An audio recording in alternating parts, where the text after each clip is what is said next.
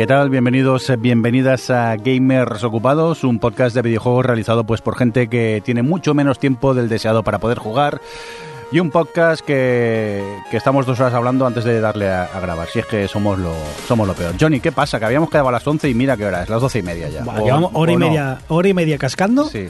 Y ahora en el programa no tenemos nada que decir porque ya lo hemos gastado. sí, ya no sabremos qué decirnos.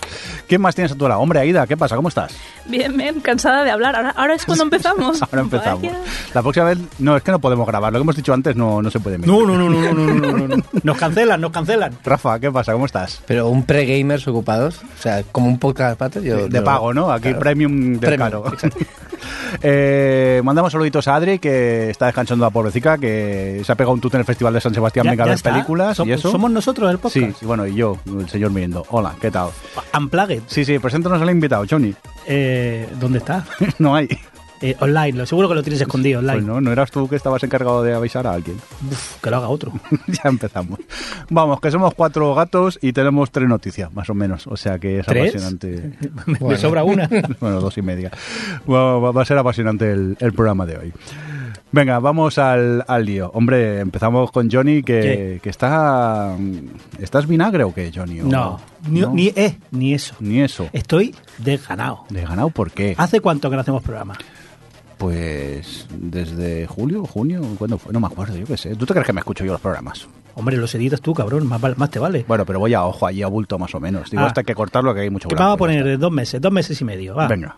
¿Qué ha pasado en dos meses y medio? Mm, ¿Qué noticias hay? Cosas así. de- ¿Algo interesante? Han sacado juegos. No, es que pff, es lo que me pasa. Lo que me pasa ¿Que es no han sacado juegos? Que todas las noticias del medio, Sí. eh, nosotros antes veníamos y hablamos de jueguicos y de cosicas, y ahora todo lo que lees es, esta compañía va a comprar esta otra, esta compañía china va a tener acciones de esta otra. Uy, uy, perdón, perdón. Ay, se, se, me ha ido el se te ha ido el dedo. Sí, sí, sí. Ya, No. ya hablaremos de dedos luego.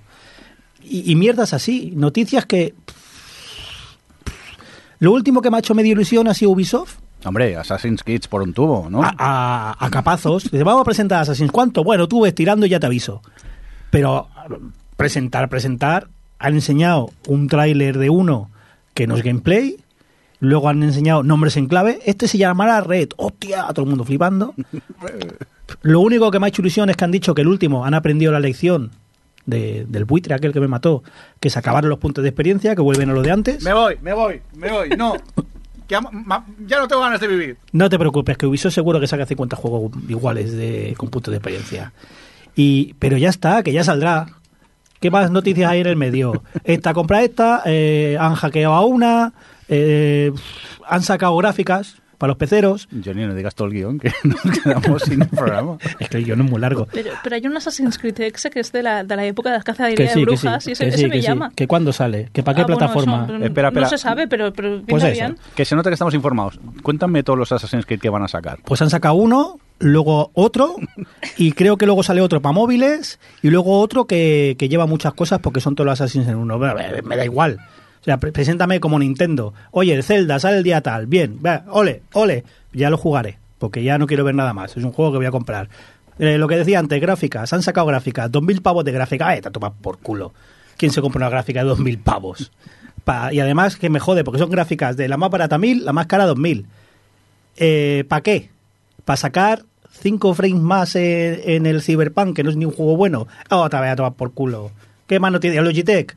Logitech ha sacado una consola en la nube. Que lo estuvimos hablando... ¡Cállate! Perdón, no sé qué me pasa hoy. Que lo estuvimos hablando en el grupo, que yo dije, hostia, una consola en la nube portátil, que tienes que estar eh, todo el día conectado, pues yo mucho no lo veo. Pues se ve que no tiene ni 5G, que solo wifi. Una consola portátil wifi para jugar en la nube. Dice, bueno, será baratica. 350 boniatos. Venga, toma por Tú culo. no estás enfadado. Digo, no estás desganado, estás enfadado. Sí, estoy desganado con, con las noticias. Porque ¿quién se va a gastar 350 pavos en una consola para jugar en la nube que tienes que tener otra suscripción para eso juego en el móvil? ¿No? Lo enchufo un mando. Es que 350 pavos, ¿dónde van? Bueno, Y- tampoco es tan cara como consola. ¿Qué te cuesta la Steam Deck? Pero es que no es una consola. Es que no hace nada. Es que lo hace todo en la nube. No lo veo. Y, no, y todas las noticias son... El problema no es que las noticias sean buenas o malas, es que son tangenciales. No hay noticias de juegos. Está el Token Game Show, que han anunciado cuatro jueguicos y bueno, pues ya saldrán. pero no hay noticias como, como nos gustaban antes. Qué viejo sueno, ¿no? ¿Cómo, cómo eran las noticias de antes? Pues este está haciendo esto, este te enseña esto, este te enseña la tecnología nueva. ¿Ahora qué son? Ha llegado Tencent y ha comprado más acciones de Ubisoft. No, pero es lo mismo, es la evolución. Es, este está haciendo esto, lo peta. Entonces, tal empresa lo compra. Esa empresa es muy grande. Tencent la compra también. O ¿Eh? sea, es, ¿Ves? es la evolución. ¡Qué pereza! Espera, Johnny, espera, que me acuerdo que tenemos esto. Cosas de viejo. ¡Qué hijo de puta es! Ala, ya- Me duele porque tiene razón, pero qué hijo de puta es. Esto es vinagre de viejos. Vinagre de viejo, vinagre de Modena. Pues eso, que Ubisoft ha por fin. Venga, lo, lo bueno de esto, que Sí. Ubisoft ha entrado en razón y va a hacer los Assassin's Creed bueno otra vez. Al menos uno de los 20 que va a sacar. Pero te bueno digo- para ti. Claro, U- pero es que Ubisoft- mi opinión es la buena.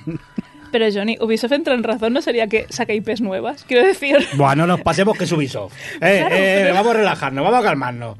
es como, vale, esto no se ha funcionado, voy a explotarlo hasta el límite, voy a sacar todos los... O sea, Pues que bueno, exploten el Assassin que me gusta, coño. pero, pero, pero es que es muy repetitivo, o sea, vamos a sacar muchos juegos de hacer exactamente lo mismo por muchas horas.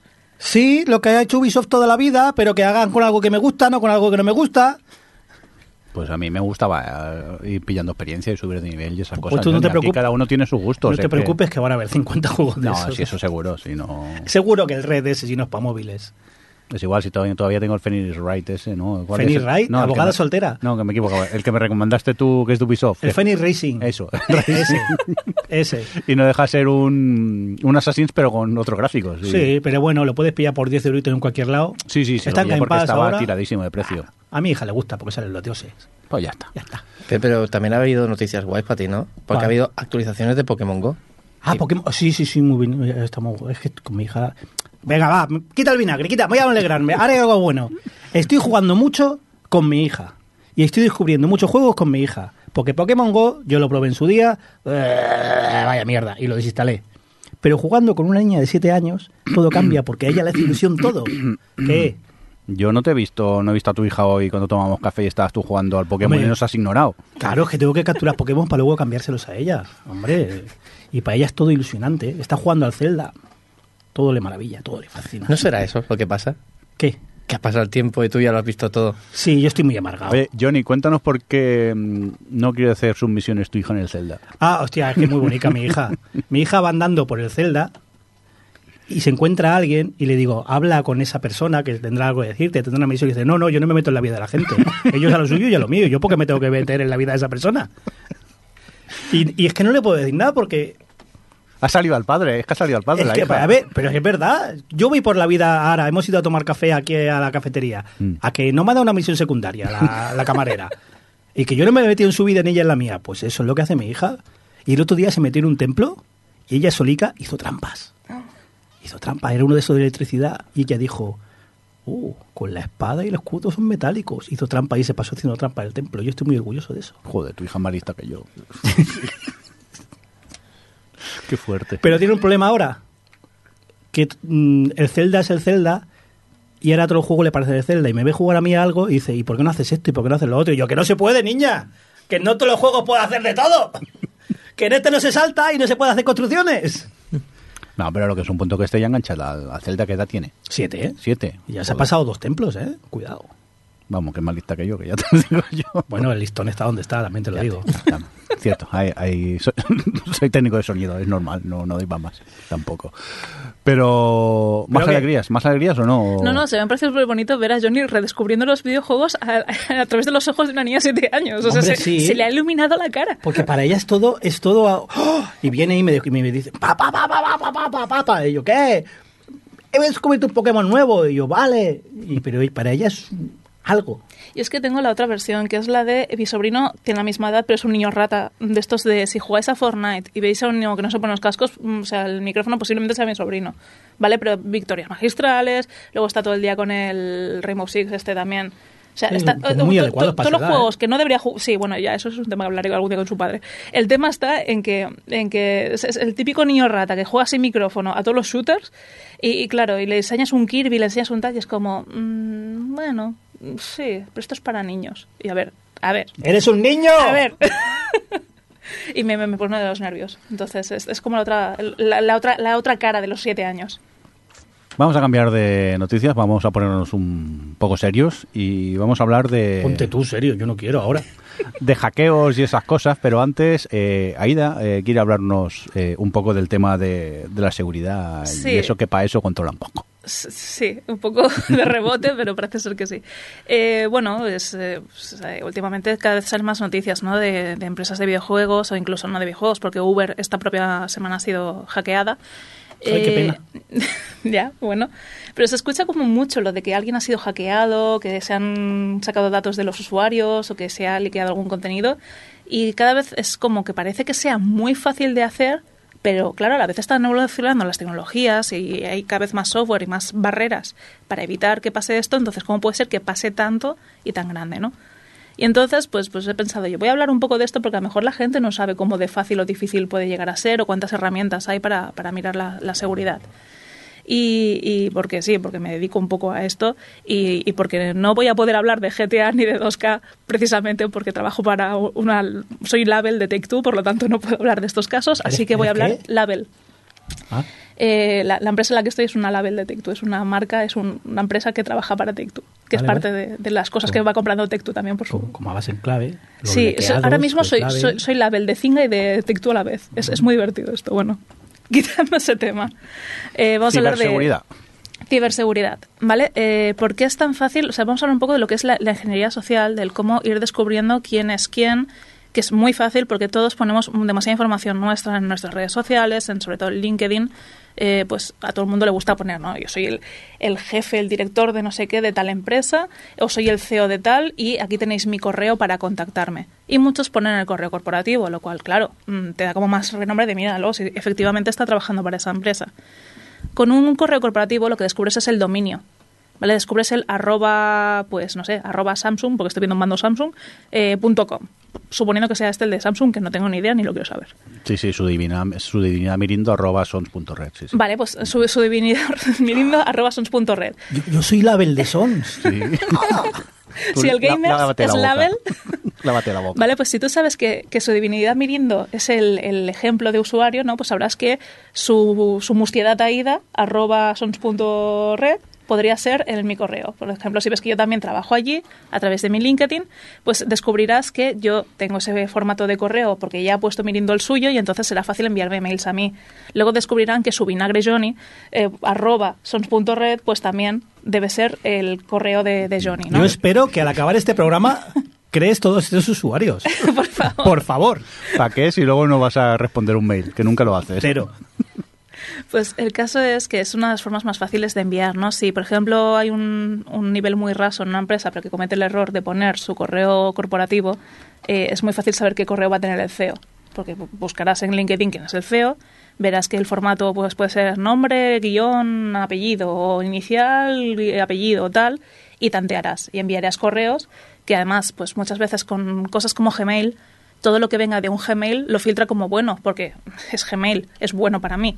Y claro, tú te haces una cuenta de Gmail totalmente gratuita, que se puede llamar el hacker de, que te pide criptos, arroba gmail.com, y, le mandas un mail al CEO. Y entra como totalmente legítimo. ¿Por qué? Pues porque no filtra el propio dominio de Gmail como tal a sus propios correos, ¿no? Son, son correos legítimos, aunque sea un claro caso de phishing o de lo que, lo que vaya a ser. El phishing, para que no lo sepáis, son estos correos que recibís todos. He dicho phishing, no fisting, gracias por, Ah, el, por el gesto, Johnny. Ya decía yo, tía, se ha venido arriba. El caso del, del phishing serían estos correos que se hacen pasar por otra persona. Por ejemplo, si yo ahora mando un correo usando un alias diciendo eh, su divinidad merindo, ¿vale? Yo soy su divinidad merindo, pero en realidad mi correo ves que es un arroba notifixis.com, ¿sabes? No te... No, O un Sons con un cero en lugar de una eso, O. eh, exacto. Y Bueno, entonces- los típicos del banco de, oiga, que hay que cambiar las Uy, contraseñas. sí, Haga clic aquí. Me llegan muchos del Santander, eh, de que han tenido problemas con mi cuenta. Yo no tengo ninguna cuenta del Santander, Pues pero sí. me llegan una de SMS del Santander que flipas. Pues esto sería un caso de phishing, que nos pasa a todos, todos recibimos este tipo de, de contenido y que intentan hacerse con nuestros datos, a medida- pues normalmente con, con un enlace en el que tienes que eh, dar algún dato mm, crítico tuyo, ¿no? Una contraseña, eh, confirmar tu cuenta bancaria, El DNI, tu confirmar tu teléfono, DNI, todo, sí. exacto. Y esto sabemos que hay mucha gente que, que a lo largo del tiempo pues ha picado y ha dado sus datos y es un problema porque luego se encuentran con que sus cuentas han accedido a un tercero que no inicialmente no estaba autorizado, aunque indirectamente le has acabado autorizando. Entonces, Eh, es muy fácil el contactar a estas personas eh, simplemente por el ir buscando en redes sociales sus nombres, sus tal. ¿Qué pasa? Muchas de estas cuentas a veces tienen como correo de recuperación de contraseña las de empresa una cuenta personal.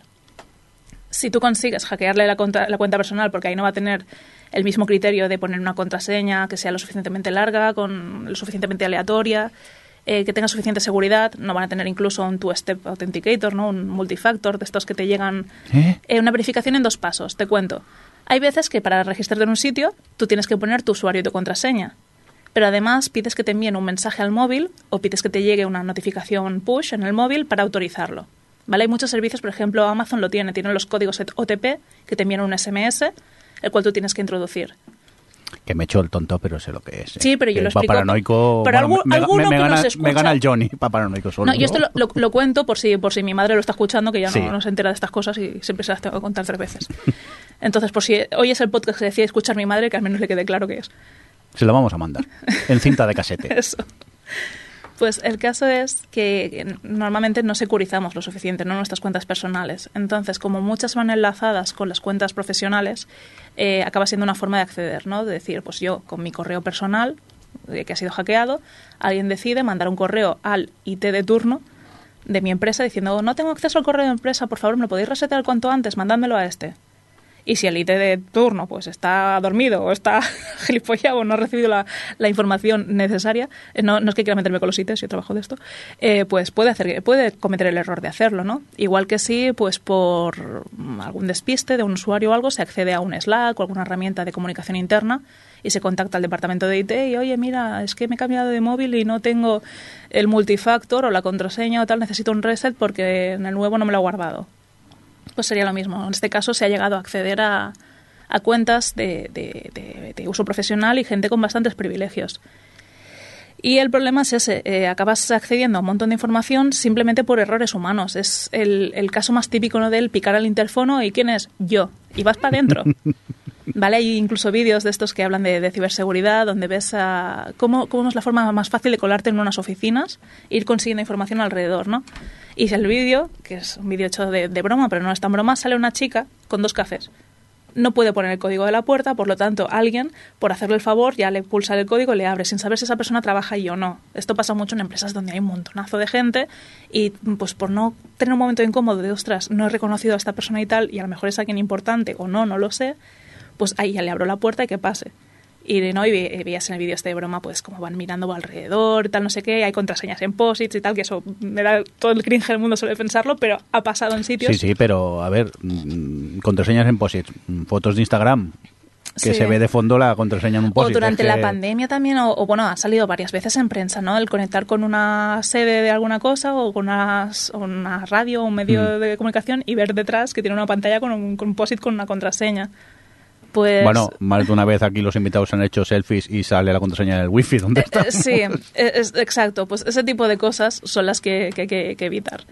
Eh, sí, también aquí habría que evitar quizá lo de tener la contraseña tan expuesta.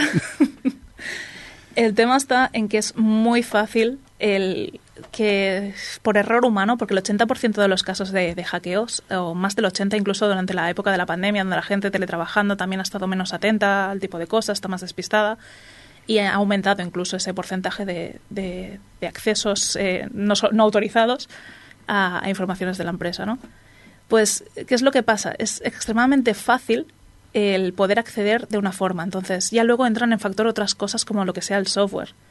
Yo, por ejemplo, en la industria de videojuegos hay muchas cosas que dependen de terceros. Es decir, hay muchos, la mayoría de empresas de, de videojuegos pues tienen todo su desarrollo interno, eh, todo su parte de arte y tal, pero luego hay muchas partes subcontratadas.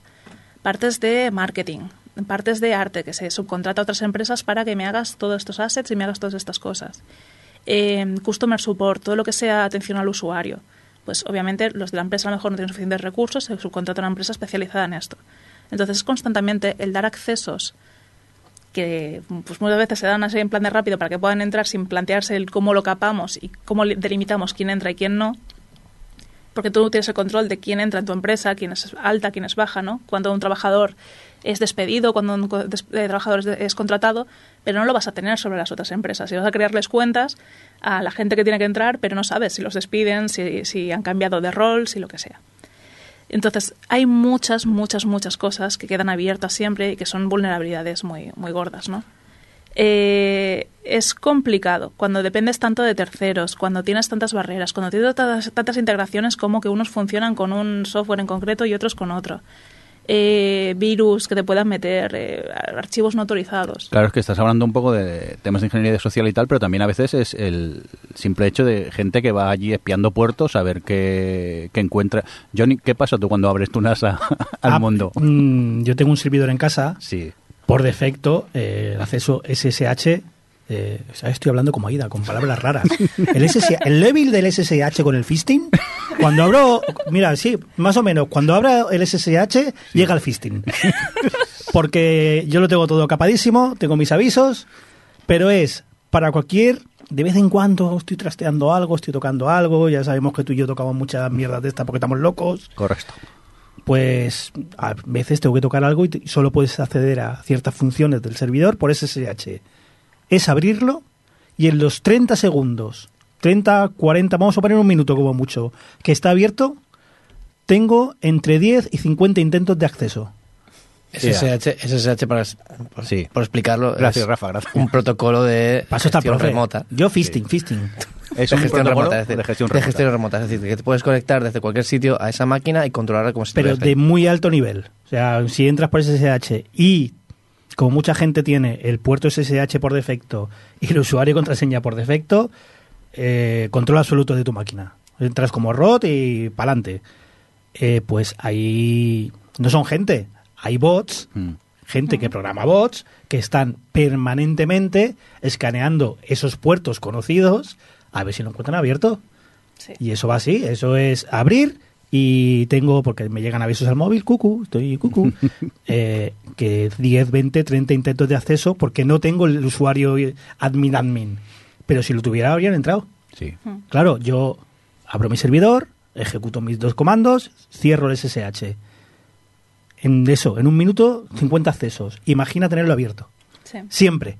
O imagínate que una ahora empresa de terceros lo tenga abierto. Claro. Imagínate que esa empresa de terceros es la que usas para integrar algo con GitHub, que es donde tienes todo el código fuente normalmente de tus juegos.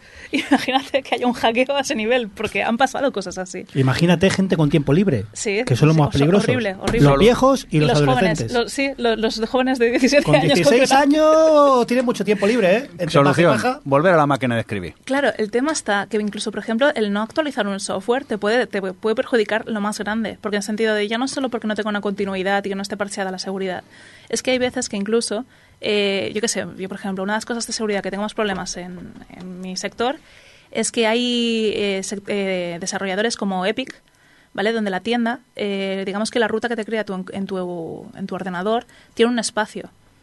Eso puede ser utilizado de mil formas para meterte cualquier mierda porque a nivel de código lo interpreta de una forma distinta. Entonces, eh, hay muchas cosas así como rutas que tengan alguna, algún espacio, alguna cosa que pueden ser exploitables, que te pueden meter cualquier mierda por ahí. Y claro, es- me avisa de que, bueno, claro, es que esto es peligroso y es potencialmente chungo y puede ser que, que te metan malware. Y ya, pero es que si la gente quiere probar tal juego va a tener que tener este, este launcher de Epic, ¿no? Esta última frase es ya café para muy cafeteros. Perdón. Bueno, el caso es que cualquier tipo de chorradita de que a nivel desarrollador esté hecha mal, que esté mm, genuinamente mal, puede ser un problema para cualquier ordenador del mundo. ¿Ves que bien te explicas cuando quieres? Sí, ¿no? Pero para hacer un poco más humano todo esto, mm, no pensemos que simplemente es un tema de las propias máquinas, es decir, no es un tema de que, como, como, has dicho antes, ¿no? Eh, hay mucha ingeniería social y se da hasta pues a cualquiera de nosotros en cualquier momento. O sea, muchos hemos recibido esa llamada de Microsoft diciendo que tenemos un virus en el ordenador y demás, con un Qué- acento. Qué un amable, acento qué que- buena gente por avisarme. ¿Qué Yo le gracias, Con un acento muy curioso. ¿Qué acento, Rafa? Por curiosidad. An- No, no, no, no lo voy a imitar. No, no hagamos eso. No lo voy a imitar porque creo que es Porque vamos justos de tiempo ahora. Y no- Exactamente, exactamente. vale, vale, vale. Cancelación. Pero que, que se parece un poco a Pooh de los Simpsons, generalmente. Y no, que es así, es así. No digo, es él. Habría eh, sido el- menos ofensivo que lo hubieras imitado. No, pero que es verdad, es igual. Eh, la cosa está en que em, eso nos puede pasar a todos, en cualquier momento. Seamos o no seamos personas que utilicemos mucho o poco el ordenador. Puede llegarte un SMS simplemente diciéndote que en el banco pues ha habido algún problema que sea y tienes que meterte. Correos, ahora que todo el mundo recibe paquetes, correos y aduanas, llegan muchísimos de esos. sí, sí, sí, Muchos. Pues todo esto es más normal y algo que, vuelvo a decir, es decir, no, no pensemos que simplemente porque estamos lejos de estos de estas áreas técnicas no vamos a sufrirlo, porque podemos sufrirlo y lo peor que puede ocurrirnos es que nos quiten todo nuestro dinero del banco por cualquier motivo. O sea, eh, entran, gracias a esto entran en el banco. O la, o la partida o- de un juego, ¿eh? o la- Porque yo dinero bueno. en el banco no tengo mucho, pero horas dedicadas a algún juego de unido, ¿eh? ¿A que tienes una cuenta en Amazon? Sí. Vigila con eso. Pero luego hay otras cosas. No tenéis dinero, pero gracias a vosotros acceden a parientes vuestros, acceden a, eh, a vuestro trabajo, a lo que sea. Ya, ya no solo eso, perdón que te, interrumpa, eh, te interrumpa, Rafa. Ya no es el, el dinero que mucha gente dice. A mí, para lo que tengo, que- a mí que me van a hackear si no tengo nada. Ya, ya no es eso, es que si se te quedan con tu correo principal, no puedes acceder a muchos sitios ya. No, si te quedan con tu cuenta principal, Claro, te joden la vida. claro, porque Es lo, muchos, lo que le decía Ida. claro, Mira, tu cuenta. Tu cuenta sirve para recuperar todas las demás cuentas. Tu cuenta tiene Amazon. Amazon tiene tu visa, seguro. Mm, claro. Y que dice Amazon dice 40 tiendas online. Pero entonces, ¿qué hacemos? ¿Alguna manera fácil de protegernos? A ver, no. Lo de poner el mismo se- password en todos lados no, es muy recomendable, ¿no? no, no es muy recomendable. El tema está, yo por ejemplo lo que recomiendo mucho es el uso de, de un gestor de credenciales, no como pueda ser eh, OnePassword, LastPass, aunque LastPass precisamente ha sido hackeado un hace gestor poco. de credenciales, un gestor de contraseñas. es- Hablemos. Bueno, fácil. exacto, un gestor de contraseñas, que es una herramienta que no solo te permite el almacenar todas tus contraseñas, sino que incluso suelen tener funcionalidades tales como el generarte contraseñas seguras por, por defecto. ¿Y el OTP, PT, ¿cómo, cómo lo llamabas? ¿Al dos pasos? A los- bueno, claro, la autenticación en dos pasos, eso ATP, también... siempre- ATP. O- bueno, en el caso de, de Amazon es OTP. OTP. Sí, eh, o, bueno, un insulto, ¿eh? eh, se llaman o two-step multifactors o Ah. two-step authentication. Todo esto son eh, Yo factores. tengo apuntado a ver, Label, Fisting, ATP y lo que creía que nunca escuché en este Y yo que programa pensaba que me le hacía puede entender. pasar a cualquiera.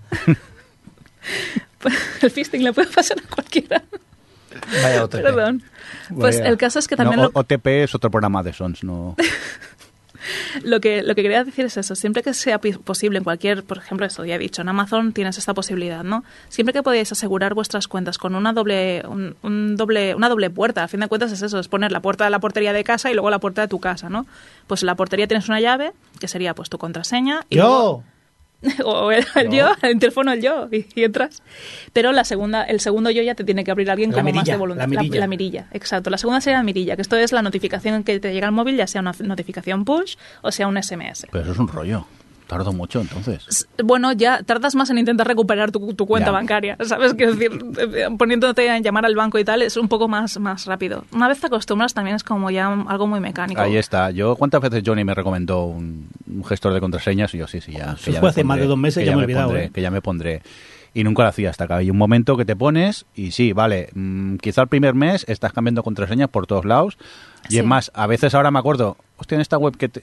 ah, pues todavía tengo la contraseña que tenía en todos lados, que no debería tener en todos lados, y entonces la, la cambio en un Y momento. Y los gestores ahora te avisan. Sí, ¿eh? y ahora sí que te avisan, es verdad, pero oye, que yo creo que es lo mejor que podía hacer en mi vida pasarme a un gestor de contraseñas. Eh, y- no, Solo los tontos. recuerdas una. Sí. Pero ¿sabes lo que pasa? Que luego estos van solos y hacen copia y pega solo, hasta del OTP y el ATP y todo. Que eso es, mm, por temas de seguridad, no, no debería hacerse eso, pero la verdad que es bastante cómodo. Está muy pero bien, bueno, está muy sí. bien. La verdad que el, el John y yo nos estamos haciendo el tonto aquí, pero somos un poco paranoicos en ese aspecto. Sí, sí, sí, que-. ¿Qué lo dice? ¿Por el cucurucho de papel de plata que tengo en la cabeza?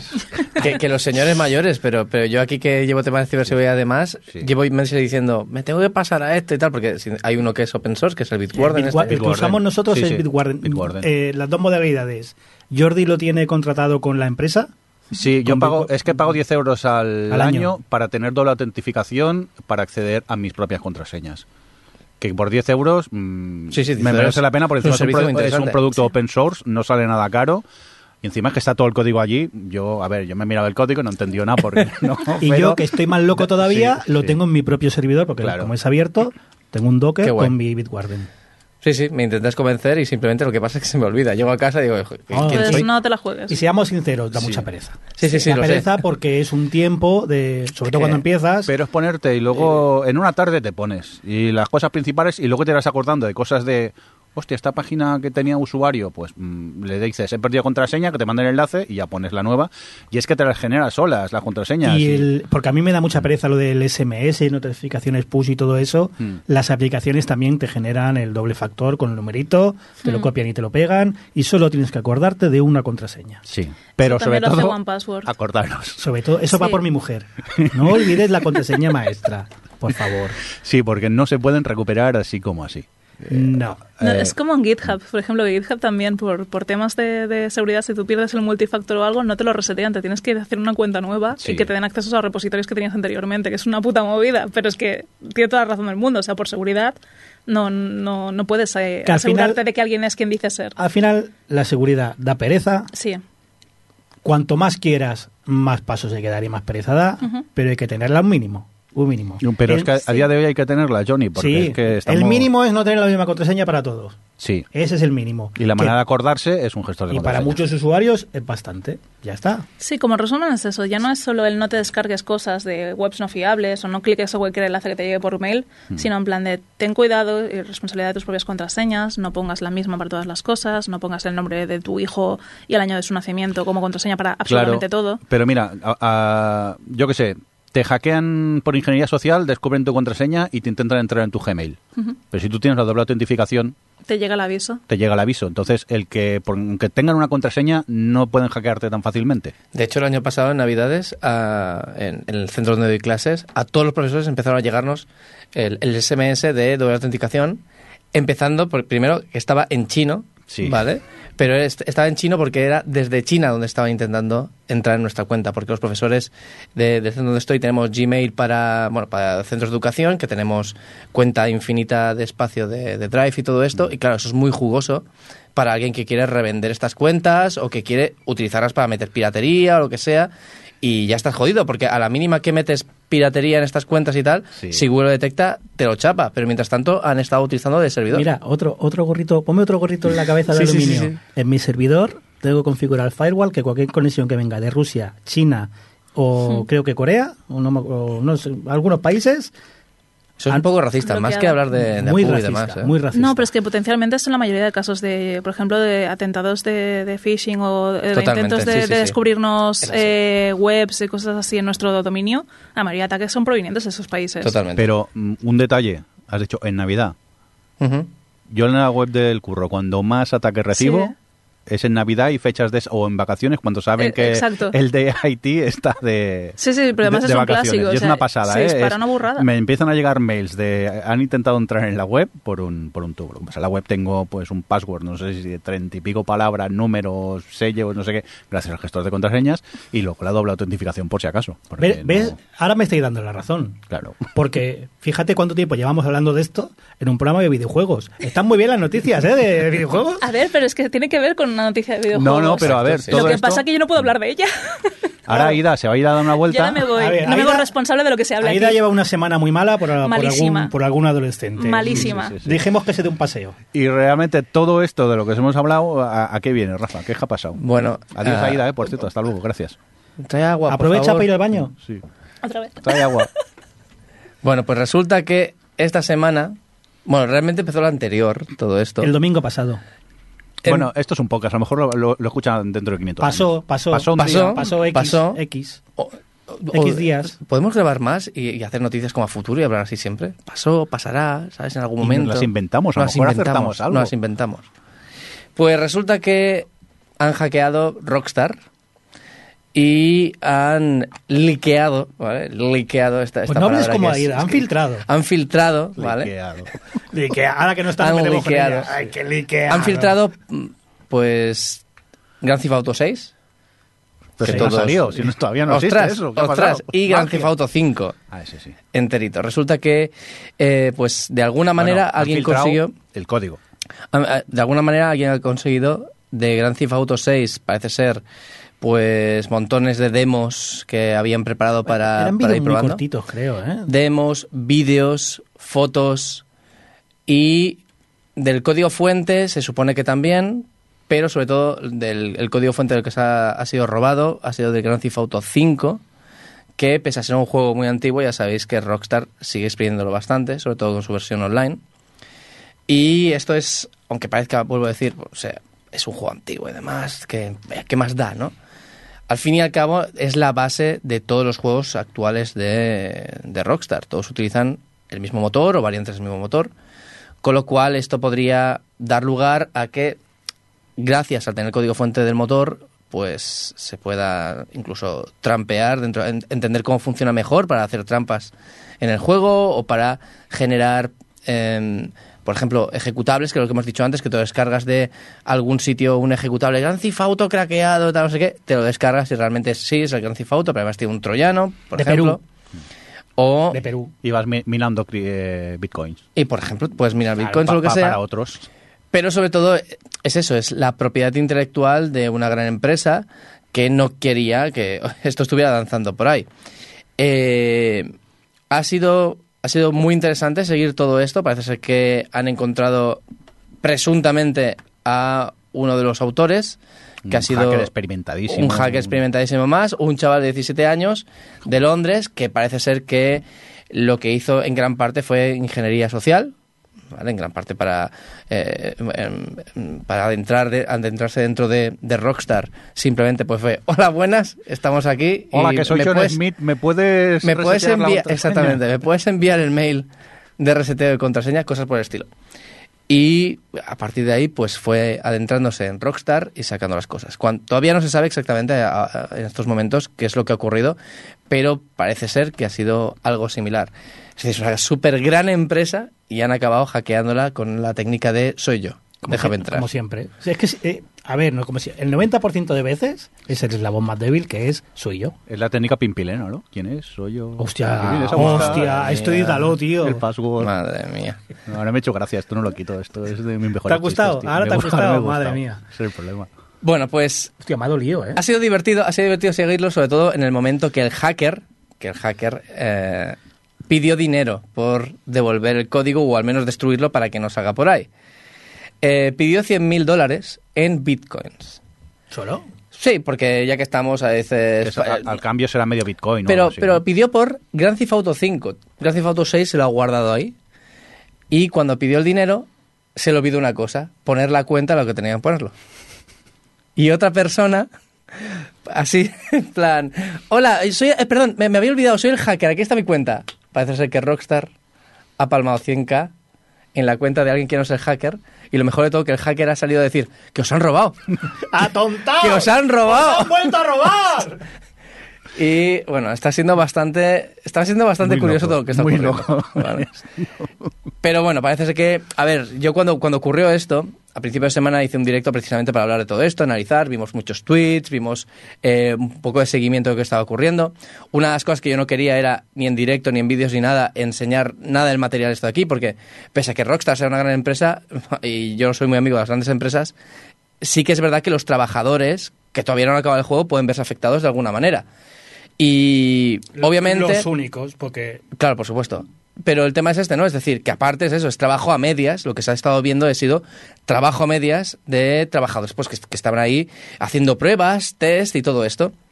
Y de hecho, es curioso cómo eh, eh, la gente, ¿vale? Ha dicho, ostras, qué mal se ve esto.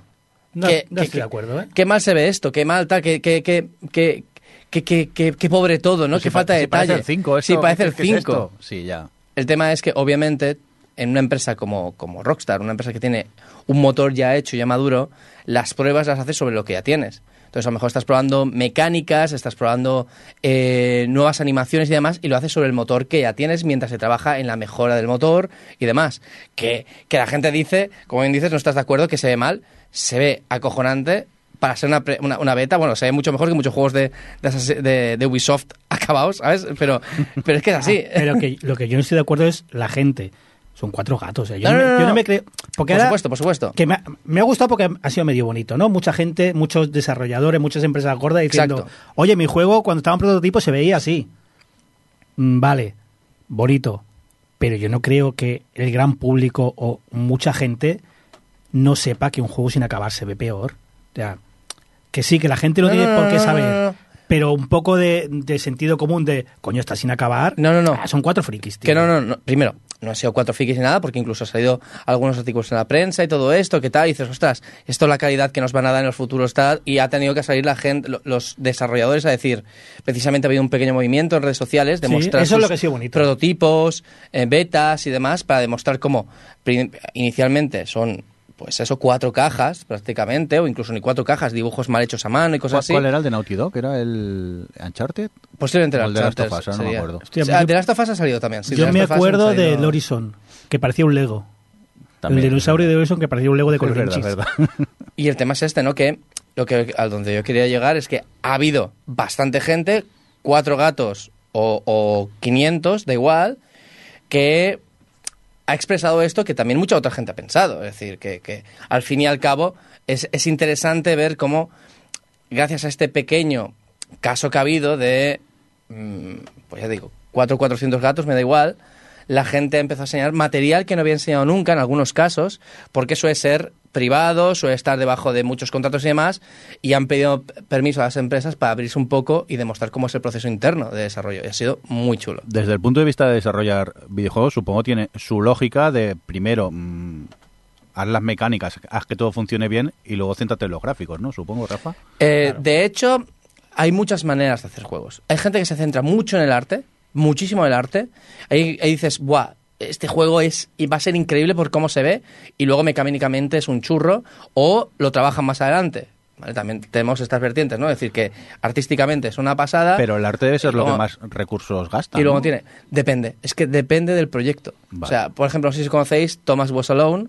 Sí. Thomas Was Alone es un juego hecho con cajas. Son cajas y formas geométricas básicas. Una narración en voz en off muy interesante y mecánicas de puzzle con, mm, eh, con plataformas. Y el juego es una pasada. Estéticamente, es conceptualmente es increíble. Entonces, ¿Qué es lo que más consume? Pues, pues que depende. Es decir, eh, y completamente. Yo no me quiero. No sé cómo es de grande el equipo de desarrollo de Rockstar, pero no sea pequeño. Pero también tienen cientos de artistas, animadores, expertos en FX, o sea, en, en visual, en sonido. Teniendo Tienen- en cuenta que los autobuses tenían sus horarios en el GTA V y los jardineros iban a trabajar cuando les tocaba, ahí debe haber mucha gente detrás. No creas, ¿eh? O sea, eso es algo que suena muy chulo, pero tú tienes que hacer que el autobús se mueva. Te da lo mismo hacer que se mueva random o que se mueva con un horario. Es- son las cosas que son muy llamativas, pero es lo que dice Rafa. Eh, al programar un videojuego, al ser algo creativo y tan abierto, va a ser que cada maestrillo lo hace a su manera y unos lo hacen de una manera, otros lo hacen de otra, otros harán con cuatro cajas y luego las animarán, otros, como dices, se quieren mover mucho, eh, por ejemplo, los juegos de bayoneta están muy bien animados al principio. ¿Por qué? Porque se basan mucho en, en el movimiento. Yo creo que cada desarrollador tiene su truco y no sabe cómo trabaja el de al lado. Lo más habitual es que si el equipo empieza el diseño, mucho, a- antiguamente el programador era igual a el que hacía todo el juego. Hmm. No necesariamente el que hacía el arte, pero era el diseñador de juego, el diseñador de niveles, el diseñador tal, porque era lo que había. Que entonces, si tú querías utilizar un ordenador para hacer cosas, pues por lo general las herramientas que tenías pues eran bastante limitadas y muchas te iban a código directamente, con lo cual tenías que saber programar. Hoy en día se pueden hacer cosas prácticamente sin programar, ¿vale? Mejor o peor, pero el artista tiene más voz porque puede trabajar antes y puede empezar a hacer las cosas antes. ¿Qué ocurre? Que en este caso, pues, eh, eh, en el caso de Grand Theft Auto 5, por ejemplo, es que es espectacular lo que se ve, por mucho que digamos que se parece a Grand Theft Auto 5. Perdón, Grand Theft Auto 6, gracias, gracias, yo ni me he corregido. Grand Theft Auto 6 se parece muchísimo a Grand Theft Auto 5, lo cual es increíble. O sea, para ser una, una alfa es absolutamente increíble. ¿Por qué? Porque ya, ya están reutilizando el código, el proyecto, el, mo- el motor, reutilizan animaciones, tienen un una base que te cagas y luego simplemente, pues supongo yo que mejoran el motor, mejoran animaciones, mejoran Por eso- modelos. Por eso, te etcétera. decía que, sin tener un ojo entrenado, yo he visto, tampoco he querido ver mucho, he visto tres vídeos que se me han cruzado por Twitter. Y, por ejemplo, el marcador de munición son dos números, puestos ahí, dos números que evidentemente ya lo harán. Evidentemente. Y, y los vídeos, vete tú a saber si son de ahora o de hace dos años. Yo creo que cualquiera con dos dedos de frente que lo ve sabe que es un material por acabar. Y que, te digo más, y a Rostar se la suda. Esto va a afectar a cuatro trabajadores que se van a llevar alguna bronca ¿Y a Rockstar tú te piensas que el GTA 6 va a vender más o menos por esto? No, no, no. o sea, Eh, eso. Da completamente igual. A ver, con lo bien que se veía el Red Dead Redemption 2, ¿cómo no se va a ver bien el GTA 6? Hostia, Que eso es será ya la hostia, tío. Acuérdate cómo se veía el Red Dead. Hostia, tengo que jugarlo otra vez. Yo también. A ver si me devuelven el juego. Te dejo el mío si quieres. Bueno, y Pero sea, no co- podemos jugar pescar juntos. sea como sea, eh, la cosa es que está en que a raíz de esto también se han visto muchas experiencias online de gente que ha sido hackeada en el pasado. Y esta expresión de es que nunca te imaginas que te va a pasar a ti hasta que te pasa es, es muy real y cada vez es. eh, o sea, si tenéis un poquito de paranoia a partir de esto, pues no, no está de más. Es decir, esto de la autenticación de dos factores, en lo de los gestores de contraseñas, todo esto, eh, está empezando a ser muy necesario porque eh, cualquiera puede ser el eslabón a un hack más grande o, que saquen información a otra persona a raíz de uno. Y, vuelvo a decir, es lo que ha pasado, pero no solo ha pasado a Grand Theft Auto. También ha pasado a 2K, que es otra empresa de Take-Two. 2K, que sobre todo hace, si no recuerdo mal, juegos de deportes, eh, fue hackeada. Fue hackeada, accedieron a sus cuentas eh, de varias redes internas de, de comunicación.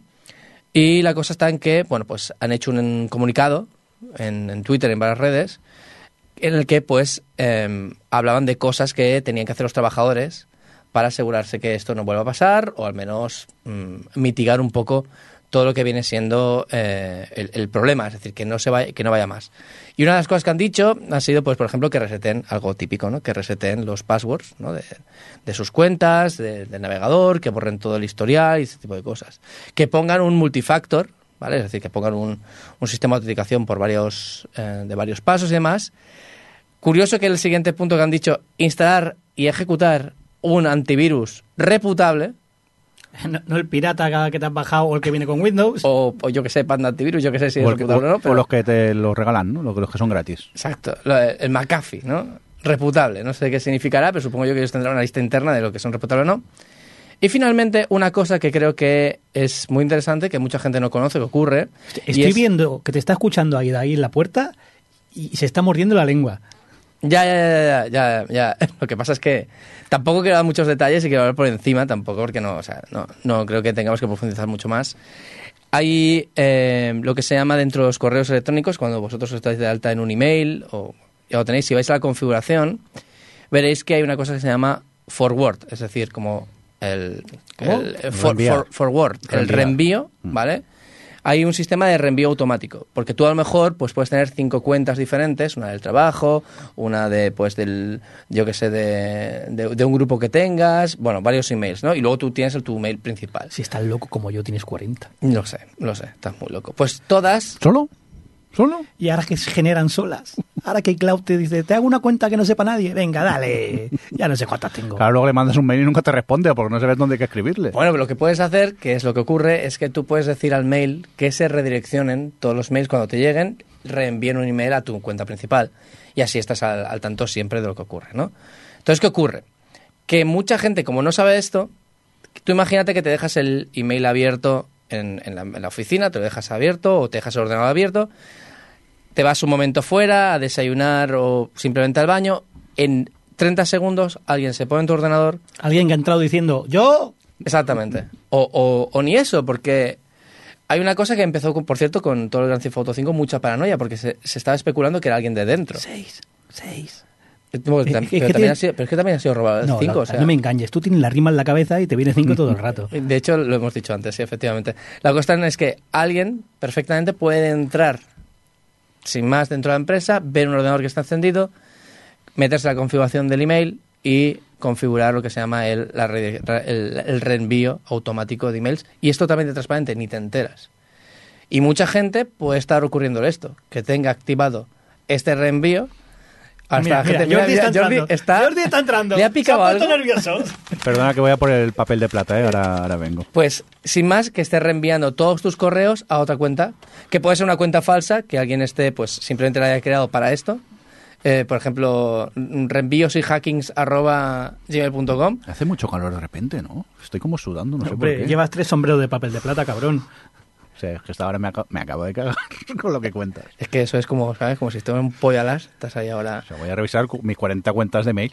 Pues eso, es, es tan sencillo como esto. Y es uno de los puntos, de hecho el último punto que aquí 2K ha dejado, y me ha parecido muy curioso porque yo no había pensado en eso. Es decir, que alguien pudiera venir, que yo lo hago, yo tengo mis cuentas así reaccionadas, y yo como de vez en cuando lo miro precisamente porque, pues yo qué sé, por ejemplo, trabajaba en una universidad, pues me redireccionaba, trabajaba en no sé dónde, me redireccionaba, de vez en cuando voy mirando que todo esté bien, nunca me ha pasado nada, pero ostras, es muy sencillo este, entre comillas, hack, y, y la información que sacas es, es toda. todos los hacks buenos son muy sencillos. Esos Son mejores. el yo Exactamente. o, o las preguntas de seguridad. Son terribles, cuidado. Que- truco, hobby truco, hobby que, truco. que, por cierto, antes Aida, que, que está ahí en la puerta, espero que no tenga mucho frío, eh, ha dicho lo de ir con dos cafés. Pero yo he visto esto mismo con una escalera. O sea, unas escaleras estas plegables, que es como, no, es que vas con la escalera, hostias, no puedo entrar. Y te dejan entrar a todos lados con una escalera.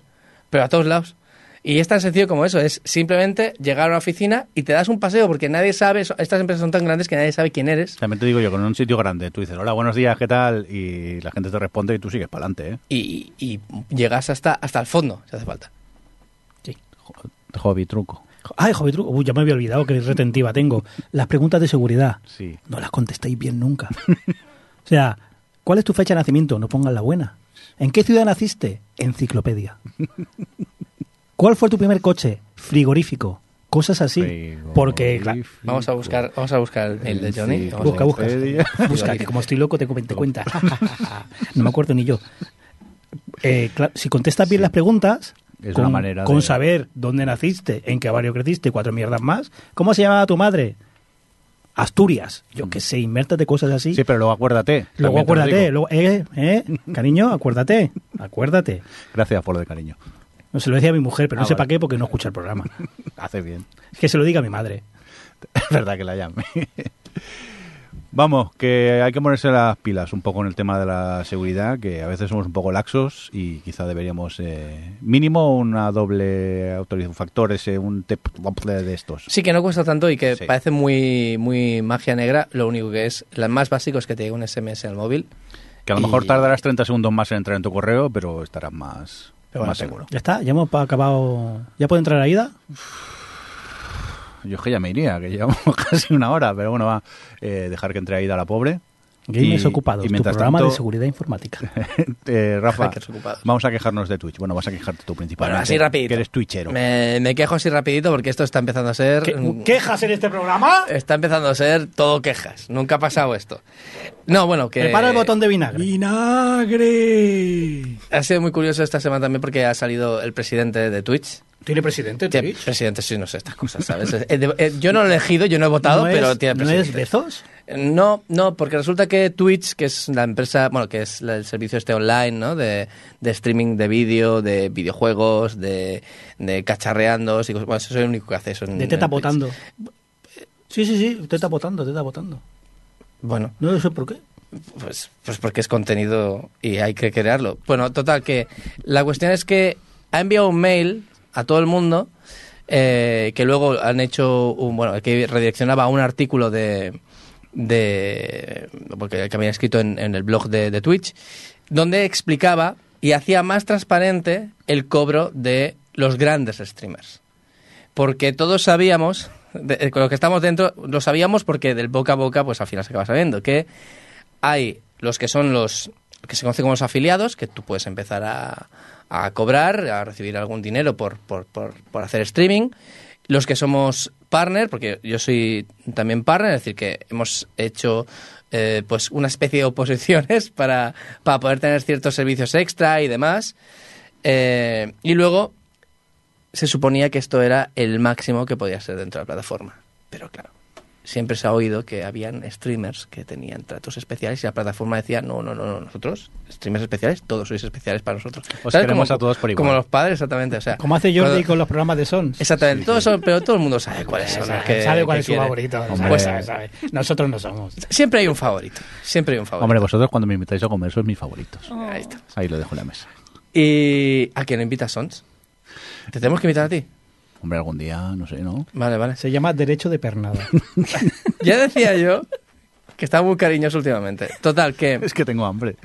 La cosa está en que en el, en el, en el artículo este y demás, pues se especificaba esto, ¿no? Que habían streamers que internamente dentro de Twitch se conocían como los streamers premium, los cuales tenían una repartición económica del, en lugar de 50-50, es decir, de lo que después de pagar impuestos y todo Twitch, de lo que se paga por suscripción, se reparte 50% Twitch, 50% el streamer. Habían algunos que son tan grandes que se les había concedido el 30-70, es decir, que se llevaban el 70% en lugar del 50%. Y es, ha sido un poco, ¿sabes? Es decir, no, queremos ser transparentes, ¿no? Y estamos haciendo un acto de transparencia y todo esto, pero lo han hecho cuando? Lo han hecho cuando ahora se han dado cuenta de que ese 70-30% en los streamers muy grandes es mucha pasta que palman. Así que ahora han dicho que, claro, lo van a oficializar porque además va- van a añadir una nueva norma. Y es que los que tengan este pacto 70-30, que por cierto no se da así como así, de hecho ya, ya especificaban que la gente nueva se olvide, eh, pues lo que va a ocurrir es que es solo 70-30 hasta 100.000 dólares al mes. A Luego partir de ahí, 50-50. O sea que el resumen es, vamos a cambiarlo, pero antes de que se enfaden y lo casquen ellos, lo cascamos nosotros. Exactamente. Vale. Exactamente. Pues mira, yo estaba mirando el extenso guion que tenemos este mes y cuando he visto el resumen de la noticia que era Twitch pesetero, pensaba que ibas a hablar de tragaperras, fíjate. Y ahora iba también a hablar de un poquito Ay, de esto. ay, Ay, ay, es lo que tiene tener un guion de una servilleta. es, que, es que joder, o sea, es que hay que, hay que economizar el- la tinta del calamar esta Y- con la que se y el- pinta. y el papel. sincronizados. O sea, es- ha sido bonito eso. Pero bueno, acabamos un momentito de esto porque lo gracioso también ha sido que para darnos penita, en ese artículo, para darnos penita ha puesto, es que le costáis mucho dinero a Twitch. Dice, una persona haciendo streaming 200 horas al mes, con 100 espectadores, cuesta 1000 dólares a Twitch. A lo cual tú haces números. Lo primero dices, 200 horas al mes. Eso es bastante más, creo que yo, de una jornada completa. Son 180, ¿no? O 160 horas Al mes, 40, 40, 80, 160. 160. O sea, es decir que... En sitios con derechos. Claro, claro, claro. Estamos hablando de España, ¿sabes? Por ejemplo, de Europa o de Estados Unidos. Pero se puede hacer streaming en todos lados. Pero ya te dice, ya pone aquí 200 horas al mes, le cuestas a Twitch, eh, con 100 espectadores, mil pavos. Este es palo. Me cago en la leche. A mí me suena a los empresarios que dicen que los, los trabajadores le cuestan dinero. Vaya por Dios. Sin hablar de lo que dan. Eh, Ah, Las que nos plusvalías, plusvalías. Que Comunistas. Que venga Marx y lo vea. Comunistas. Rojo, Bueno, pues Cállate, rojo. Exacto. Entonces, ¿qué ocurre? Y aquí ya dices, ¿seréis asquerosos? Es decir, o sea, me estáis tirando por cara que dedico a vuestra plataforma mucho tiempo, no me dais visualización, porque si estoy 200 horas y tengo 100 espectadores, es, no soy pequeño precisamente. Eh, y me estáis diciendo que os cuesto dinero. ¿Y lo que genero? ¿Dónde está lo que genero yo? Es decir, porque si tienes, si trabajas 200 horas al mes, nada más en publicidad, no será mucho, pero en publicidad generas. Y si encima tienes suscriptores, generas. Pero luego es que hay otra cosa. Es que encima, eh, con todo esto, es... Pero si los servicios vuestros deberían ser gratis, ¿no? Porque os ha comprado Amazon. Y vosotros utilizáis Amazon, sois la misma empresa. Pero la luz está muy cara, tío. La- pero dices, vale, pero vale, no es gratis, porque obviamente todo tiene un coste, tiene un desgaste y demás, pero debería ser a coste de saldo, ¿no? Es decir, soy la misma empresa, pues resulta que no. Resulta que cuando Amazon compra una empresa, entre otras cosas, hacen como una especie de pacto. Y es, va, yo te he comprado, es decir, yo soy el mayor accionista de aquí, vas a integrar todos mis servicios, por ejemplo, Amazon Prime, o mis Amazon Web Services, que es esto que utilizan, es decir, los servicios en la nube de, de Amazon que utiliza Twitch y todo esto Y todo el mundo. y todo el mundo, y todo el mundo, que son muy baratos al principio, pero a la que te pasas de ciertas cosas, bueno, o sea, de hecho salen memes y todo en, redes sociales de, dice, ¿tú qué eres? Dice, yo soy, eh, dos, dos personas en la calle, dice, ¿tú qué eres? Dice, yo soy integrador de Amazon Web Services y una semana me pasé de 100 usuarios que vieron mi web, porque es que es, es horrible, o sea, de verdad es te puedes gastar cientos de euros sin darte cuenta porque esa semana o ese mes se ha ido de madre algo. Pues resulta que Twitch eh, es un cliente más de Amazon. No, no, está, no tiene un pacto necesariamente muy especial, con lo cual algo que tendría que ser el consumo interno, pues sí, efectivamente le puede estar costando eso. Y es, pero, pero entendedme, y es, ¿y a mí qué coño me importa? O sea, pues no me dé servicio, es decir, ¿tanto te costamos? O sea, ¿eres una empresa que genera un servicio deficitario? Pues, pues no me vengas a llorar.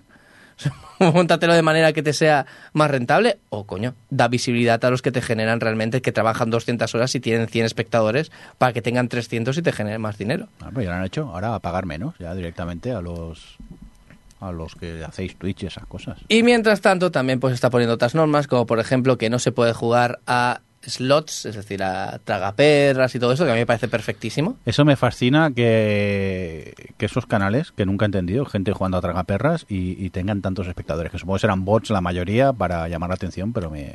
O, o no. No, no, no, no, no, no. Que, eh, es que de hecho estos canales sí que por, por algún motivo sí que estaban en la portada, sí que estaban en todos lados y tenía mucha visualización porque es que literalmente la gente que está ahí está horas embobada y si ponen publicidad la ven y si están ahí delante. Y Pero estaba ¿qué empezando a interés ser... tiene ver a alguien jugando a una tragaperras? Pues mira, o sea... Y Eso cuando... tiene que ser bot, Rafa, la mayoría, no puede ser. Que va, que va. Y cuando, y cuando nos referimos a tragaperras, hay muchos tipos de tragaperras. También no soy tragaperras clásicas, sino que dentro de los juegos también hay ciertas tragaperras y demás. Entonces, ahora está un poco oscuro todo lo que se va a hacer con todo esto, pero han prohibido este tipo de acciones porque había niños viéndolo. O sea, Claro. o sea, había niños viéndolo y, y, y enganchándose y viendo como por... Que esto ya hemos hablado en el pasado, que hay streamers a los que le dan accesos especiales para que esos streamers ganen y generen esta sensación Bueno, de que, que eh, fácil es ganar. Esta misma semana, eh, Beatty, en un vídeo, ha comentado que a él le han ofrecido mm, que juegue a las tragaperras 600 euros al día. Joder. A él, que es pequeño. 600 euros. Pequeño al soy yo, él es mediano. Pero sí. Mm, Dentro de lo que estamos hablando es pequeño. Sí, sí, sí, por 600 pavos diarios. Eh, es, a ver, tú y yo estamos mayores, Jordi. Sí. Tú dices quién quiere ver cómo juegan las tragaperras. Yo tampoco entiendo Twitch. ¿Quién quiere ver cómo juega otro? A mí me pilla lejos. Pero hay gente que lo Bueno, ve. debería pillarte lejos, porque tú y yo somos de generación de ir al recreativo a ver cómo jugaban otros. Vale, pues es- a- a- pásalo a los slots. Mm. Ver a un streamer que te gusta, porque no tiene que ser un streamer dedicado a las tragaperras. Puede ser un streamer. eh, es que no quiero insultar. Bueno, sí, a The Grief, vamos a insultar a gente. Puede ser un tío que se ha ido a Andorra a no pagar impuestos, que encima le contrata a la selección española, no me preguntes por qué.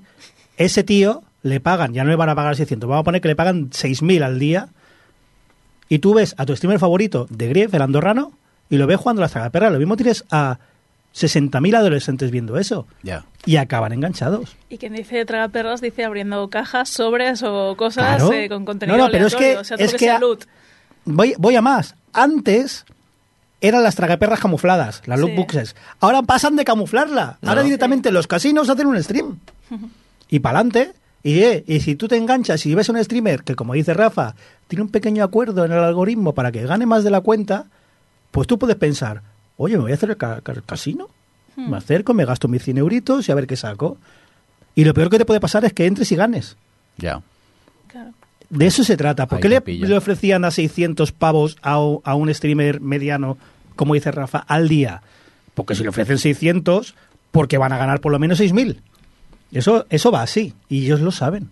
Pero ¿no notáis como que hay una vertiente muy ahora de chicos jóvenes que quieren hacerse ricos eh, mediante inversiones, apuestas y... No, no es la como hay. que cada vez lo veo más en gente más joven. No la hay, Ya la sea con meten. criptos, la, ya sea con loot, la meten, con- que no, que no existe. La gente normal por la calle no hace eso. Pero si los medios te bombardean con eso, los anuncios de Instagram son de esto, los anuncios de YouTube son de esto, el inglés se enseña mal, hazte cri- criptotolai. Claro. A ti No so- hemos hablado de mundo cripto, ¿eh? ni falta que hace. No somos tamaño. Huir, huir de esas cosas criptos. Pero a, a ti te meten esto en la cabeza. Es que ya, pon vinagre, que me estoy calentando. Pon vinagre. Hombre, si me lo piden no es tan divertido. Lo peor que hay en este mundo, lo peor es un publicista. Eres publicista y estás escuchando este. ¡Eres basura!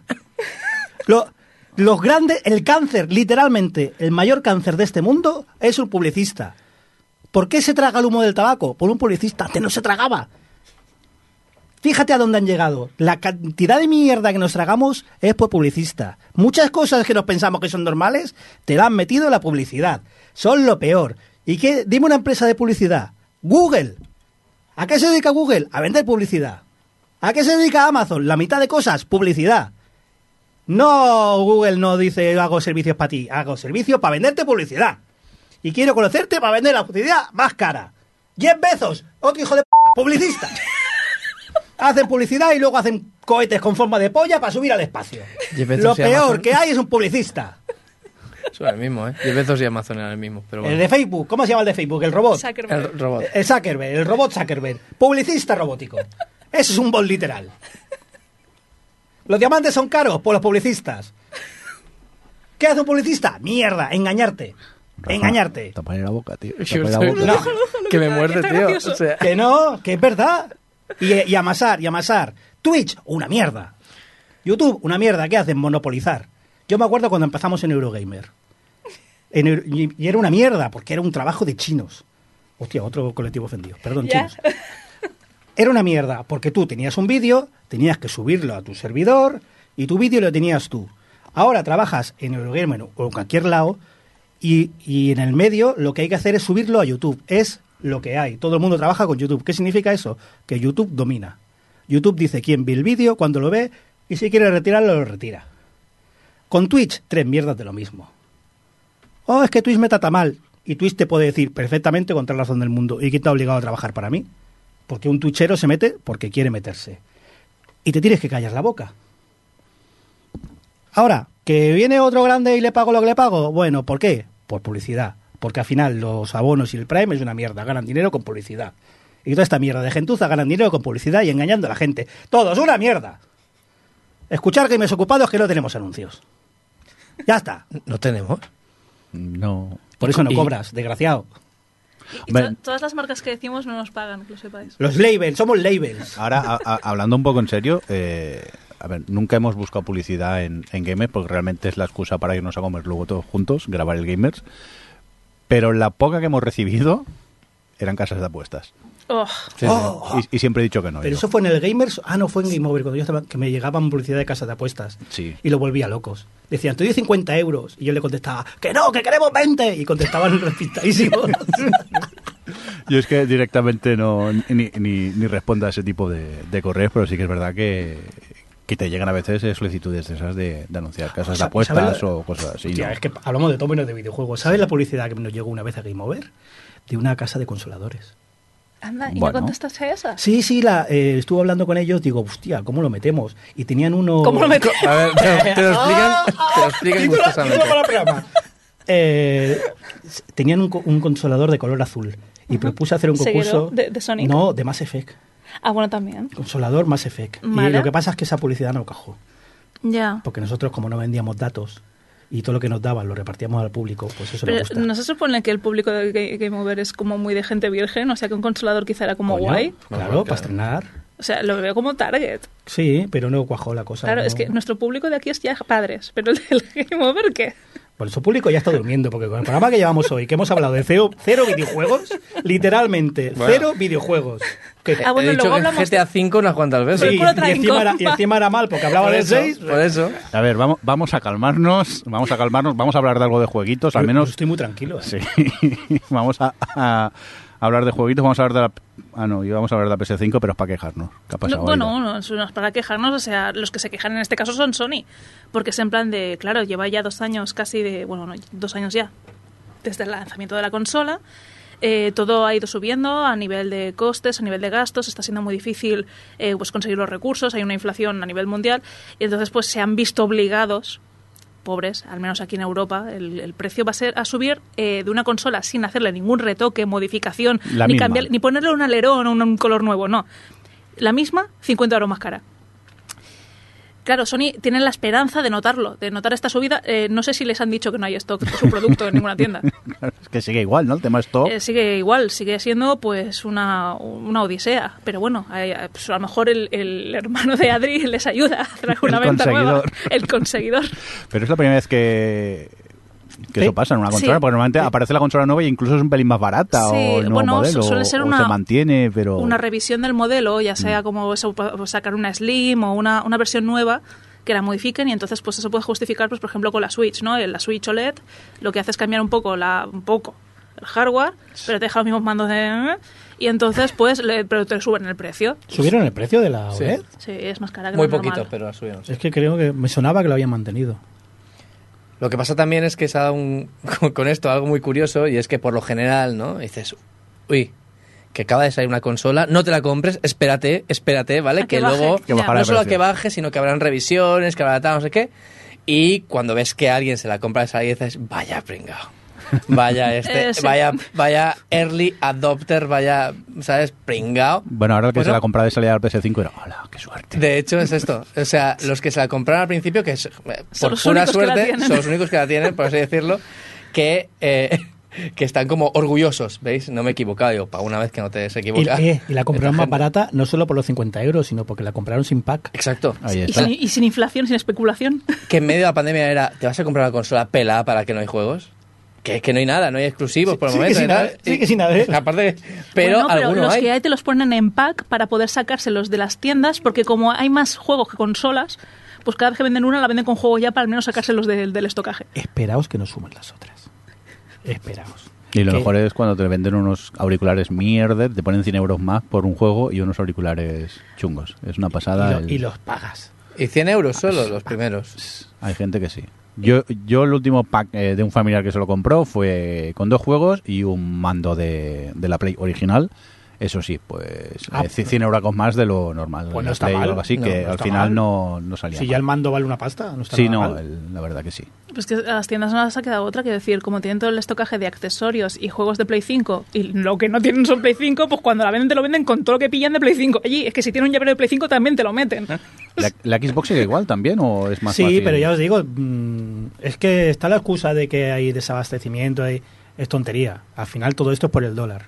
Normalmente el cambio euro-dólar, hay seguros, eh, es muy complicado, hay seguro de por medio y, y, eh, las empresas, entre comillas, absorben los cambios. Claro, no va a estar, el dólar y el euro fluctúan cada mes, cada día, cada... van fluctuando. Ah, no va a estar Apple, Sony y Microsoft cambiando el precio de los juegos, los DLC, las consolas cada mes. Lo absorben. Ha llegado un punto que el dólar está tan fuerte y es todo esto al final se hace en dólares. Mm, Será japonesa, será la otra americana. Eh, se hacen dólares porque este componente viene de Taiwán y me facturan dólar. Este componente viene de aquí. Al final es todo dólar. El dólar está más fuerte, significa que todo en Europa va a subir. Algunas lo soberan más, algunas lo soberan menos. Y Sony ha dicho, pues no absorbo nada y venga, 50 euros para arriba. Microsoft dice que no. Y ha sacado pecho diciendo que no. Pero que en seis meses no te lo suba. Y Nintendo ya sabemos cómo son. Bajar no van a bajar porque Nintendo no baja. Ya. Que te lo suba, bueno, ir vigilando. Si tenéis prisa, yo compraba. Ir preparando los reyes, por si acaso. Vamos a por los jueguitos, ¿os parece bien? A tope. No sé, no he jugado nada, ¿eh? Bueno, mejor, así te callas un rato. Gracias. Está un poco sobrecitado. Sí. No le deis más azúcar al niño en el café.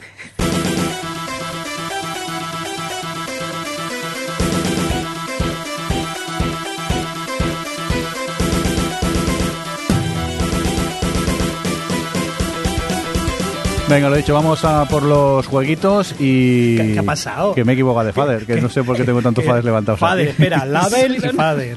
Radio Fórmula total, ¿no? Sí, Fader es la cosica esta que se sube que y se sube baja. baja el volumen. Fader no era padre en inglés. Sí, también. Pero no se escribe igual. Mira, porque si yo ahora hago así, no se me entiende cuando hablo, entonces es mejor que, que lo baje Fader, es Fader. Venga, Fader, eh, el padre de Luke. Darth Vader. Aida, tú que parece que has jugado a, a cosas, cuéntanos un, un Sí. poquito, jueguicos. Vale, pues eh, he jugado al As Dusk Falls, que está dentro de Game Pass, que era un juego de estos de, de tomar decisiones. Sí, Y, y, pues como son las movidas que me gustan, y aparte tenía una historia como, como muy dramática, he dicho, voy a volver a mis raíces de lo que viene siendo el, el contenido de gamers. Entonces, me ha sorprendido bastante el tema de eh, lo... ¿Cómo decirlo? Me, me ha costado entrar en el juego. Es decir, es estático, es muy estático. Eh, son imágenes como si fuera un cómic, ilustraciones, y vas escuchando las conversaciones, los diálogos y tal sobre la misma imagen.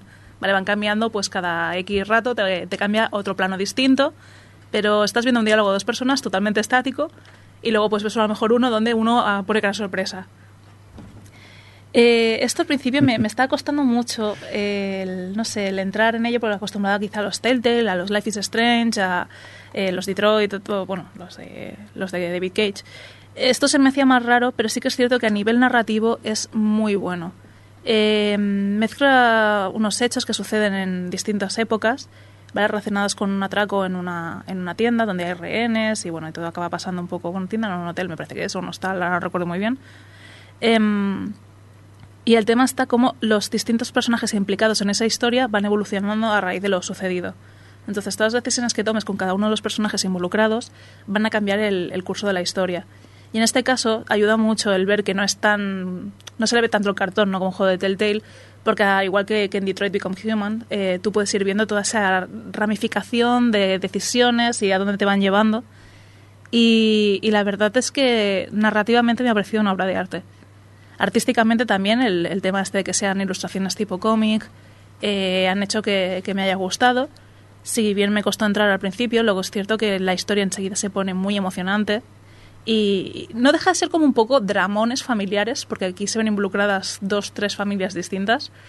Y me, me ha acabado gustando mucho. O sea, sí que es cierto me gustaría darle una segunda vuelta, porque creo que, que puedo cambiar bastante el curso de la historia en función de, de lo que acabe decidiendo. Lo que sí que es de estos juegos que cuando yo empecé tenía el disclaimer este de tiene violencia, tiene tal, y tiene escenas relacionadas con el suicidio. Y bueno, a ver, el 80% de los juegos que arranco ya salen con este disclaimer, así que no me sorprendió. Pero en uno de los capítulos donde precisamente hay unos hechos relacionados con un suicidio de un personaje, te avisan antes de empezar el capítulo y te dan la opción de pasártelo sin que eh, suceda eso. Es decir, tú puedes hacer por decisiones que ese evento no transcurra o bien directamente eh, elegir que no pase.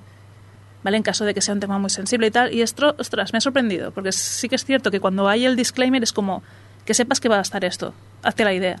Pues aquí te dan la opción de evitarte este tipo de contenido para poder seguir, seguir disfrutando la experiencia sin pasar ese mal rato. Pero evitarlo evitarlo como parte del gameplay o evitarlo como una parte de una acción del O sea, menú. lo puedes evitar eh, como parte del gameplay en función de las decisiones que tomes. Puedes hacer que uno- una de las consecuencias sea que eso no, ocurra, lo cual está guay porque ves toda la evolución. O puedes, antes de empezar el capítulo, decidir quiero que esa opción no aparezca. O sea, Ah. quiero directamente que no vaya a pasar esto y que la historia transcurra evitando todo ese arco argumental de, relacionado con el suicidio porque, pues, por lo que sea, es un tema que es muy sensible para mí o es un tema que no me apetece porque Es otro tipo de accesibilidad al final. Sí, exacto, una más emocional, digamos, o una más Sí, sí, sí. psicológica, pero sí que, que me ha parecido curioso. No lo había visto implementado esto en ninguno de los juegos hasta ahora y me ha parecido una buena idea de cara pues, a según qué tipo de contenido que pueda resultar eh, demasiado fuerte para, para alguien. Y de hecho eso podría dar lugar a poder explorar cosas más fuertes todavía o, bueno, que más que el suicidio no sé si habrá, pero ya me explico, ¿no? Es decir, cosas que sean más crudas, que sean más impactantes y poder seguir explicando ciertas historias que dices, a lo mejor el, el- el global no hacía falta esto 100% para entenderlo, con lo cual puede ser muy, muy interesante esta opción para explorar ciertas Sí, historias. o sea, cambia un poco la experiencia de uno de los, de los personajes, obviamente, a raíz de, de que si esto sucede o no. Pero igualmente lo, lo veo como una buena opción, que tanto narrativamente puedas llegar a ese punto porque tú tomes decisiones que ya te lleven a no, que no, no llegue a pasar esto, o bien porque simplemente decidas, mira, quiero skipear esta opción porque me supera. No sé, la verdad es que el juego narrativamente lo recomiendo mucho, sí que es cierto que a nivel de jugabilidad pues eso, es un Choices Matter, tiene Quick Time Events, un poco la- lo de siempre, pero creo que la historia está muy bien desarrollada, que invita incluso al, al volver a jugarlo para ver todas esas bifurcaciones que hay, porque realmente la historia parece ser que se separa mucho según qué camino tomes. Y, y lo recomiendo mucho, me ha gustado mucho. Recuérdanos el nombre. As Dusk Falls. As Das Falls. Muy bien. Eh, Johnny, Eh, ¿qué pasa? No me has Inmorta- dicho que me calle. Immortality, ¿eso qué? ah, ahora no sé si quiero, ¿eh? Ha hablado te doy dos hostias. Ah, bueno, entonces quiero, quiero, quiero. Joder. Venga. ¿Cómo está, el, cómo está el mercado, no? Con lo que cobramos, Immortality. ¿Cómo se llama el creador de Immortality? Sam Barlow. Sam Barlow. Es el mismo de Her Story y Telling Lies. Lo he jugado. Me lo he pasado. No tengo ni idea de qué pensar. Es, es. Por un lado es. Hostia, está un montón de horas entretenido y apasionado de. Voy a ver qué pasa. Por otro lado es. Lo mismo no hacía falta. es, es- em, además, sin soltar spoiler, es muy difícil de explicar. Aida lo ha jugado, no sé la opinión de ella. Es un juego de los que le gustan a ella, muy narrativos, Sí. básicamente de ver vídeos. Sí. Eh, la premisa es interesante. Es una premisa de como perdidos. Es co- el juego perdidos. Mira, se me acaba de ocurrir. Lo ves y es quiero saber más, quiero saber más, quiero saber más.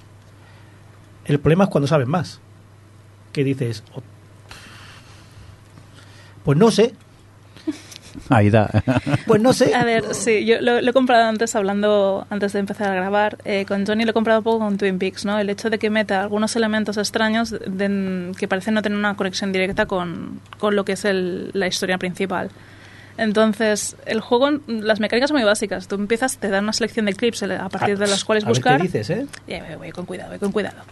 Empieza con unos clips a los cuales empiezas a buscar, vas viendo esos clips y tú tienes la opción de clicar en el clip para de- desbloquear otro siguiente, lo enlazas a otro siguiente.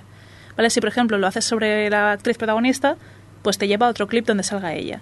Si lo haces sobre un extra o un camarógrafo, pues te llevará a uno donde esté el mismo camarógrafo. Si lo haces Camarógrafo. un, un cámara, un señor que grabe. Camarógrafo. ¿Y cómo lo llamas si no? Cámara. Operador de camarógrafo. Un baterista, eso no un batera. Un baterista. Cuando Chaplin, ¿sabes? El cámara. Camarógrafo. Bueno, pues el cámara. Si, plica- si clicas en un cámara, pues luego, te- por decir algo, ¿eh? tampoco sé si sale algún cámara, ahora que lo pienso. Sí, sí, sí, sí. Hay incluso sobreacciones, que esto no sé si te has dado cuenta, cuando Sí. se besan, si lo clicas te, van linkando a clips de besos. Y, y- y estoy de acuerdo en lo que dice de Lynch, de...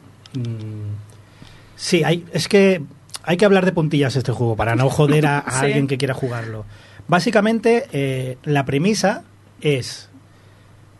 Hay eh, metraje, se ha encontrado metraje de tres películas de una actriz que ha desaparecido. Y tú en el juego tienes que ir mm, clicando y averiguando más. ¿Qué pasa? Que cuando clicas en algo te lleva a otro, a otra, a otro clip. Como Her Story.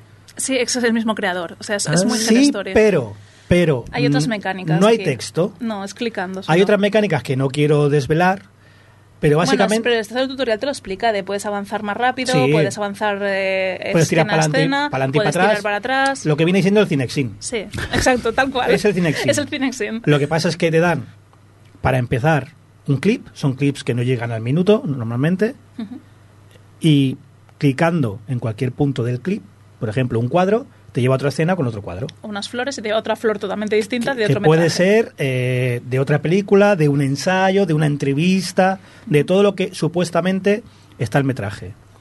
¿Qué pasa? Que, siguiendo la comparación con Twin Peaks, Twin Peaks es una cosa lineal que el creador le tiene algo en mente o quiere provocar algo en ti que te muestra y tú lo asimilas y lo haces tuyo y te lo haces en tu cabeza. Pero claro, en Twin Peaks, al ser lineal, tú tienes todo. Tú ves todo lo que el creador quiere que hayas visto. En este juego no. En este juego puede ser que haya 50 escenas que no has visto. Que puede ser que te cambien por completo lo que tú crees o que no signifiquen nada y estén vacías de contenido.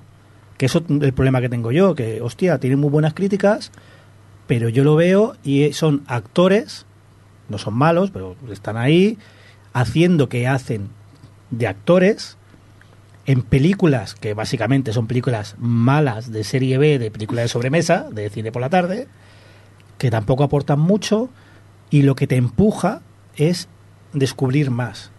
Pero cuanto más descubres, lo noto más vacío. O sea, el mensaje que quiere darme es, pues vale. Eh, no sé si, si para el camino pasado- hacen falta tantas ¿Te lo has pasado bien jugándolo? No lo sé. Es, es, es que es muy especial. Pasa un poco como con Her Story. Tú en Her Story lo que vas haciendo es descubrir la historia que hay detrás. Pero hay un punto en que, vale, ya sé la historia, se acaba el juego, ya está. O sea, es, bueno, no. O no, porque a lo mejor hay otra cinta que me he perdido, otro clip que me he perdido, y te da sensación como de creo que no lo he hecho todo porque no acaba de tener todo el sentido de... De todas estas descripciones es importante entender que Her Story no es que haya algo que te diga chimpún has descubrido el final, Igual sino que que, con este. ocurre Sí, en tu cabeza. aquí hay algo. Es decir, Bueno, hay algo, pero que no... Aquí Her- hay, aquí, aquí hay, un, Te salta el logro. hay unos créditos. No, no, hay unos y créditos. te salta el logro. Y te salta el logo de te lo has pasado. Pero Aquí, no, o sea, en Her Story no. Her Story es cuando te das cuenta de lo que ha ocurrido, que de, de hecho es un momento muy interesante porque, porque lo ves en tu cabeza y dices, joder, ha pasado esto. Tú puedes seguir, porque es que no hay nada, es decir, eh, ocurre en tu cabeza. En este caso, dices que no. o el, sí, pro- o- el problema, creo, es eh, cuando te saltan los créditos, te salta cuando llevas X vídeos descubiertos. Mm, hay un número de vídeos, no recuerdo cuál. Cuando has descubierto X cosas, te van a saltar los créditos sí o sí. Puede ser que hayas visto algo o no. Yo después de los créditos he seguido jugando y he seguido viendo más cosas. Muchas más cosas. Pero es siempre lo mismo, está bastante vacío de, o sea, lo que me cuenta si lo he entendido, porque el problema es que a lo mejor yo perdí, me he Sí, pero vídeos. dices que has seguido jugando, entonces es que te ha interesado. Exacto, me ha interesado saber qué hay detrás. El problema es que cuanto, cuanto más escavo, sí, el problema es ese, que creo que voy viendo que está más vacío cuanto más escavo. Y es como, hostia, no lo tengo claro, porque a lo mejor me estoy perdiendo tres vídeos que son claves y que me vuelan la cabeza. Pero no lo sé. Y el punto en que me dice, hostia, yo no recomendaría este juego, es cuando descubres que es aleatorio. Quiero decir, antes he puesto el ejemplo de que yo estoy viendo un vídeo, pulso un cuadro y me lleva a otro cuadro. Si vuelvo al vídeo anterior y pulso el mismo cuadro, me lleva a otro. Y si pulsas una persona, te lleva a otra escena con esa persona. Si vuelves a pulsar, te lleva a otra. No está programado que este punto me va a llevar aquí y este otro me va a llevar acá. Es aleatorio.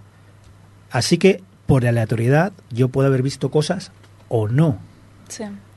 Y esto sí que leí, por ejemplo, en el foro de, Steam, que ver opiniones de la gente, de realmente si se les estaba pasando lo mismo que a mí, de que se quedan tan, tan perdidos o tal.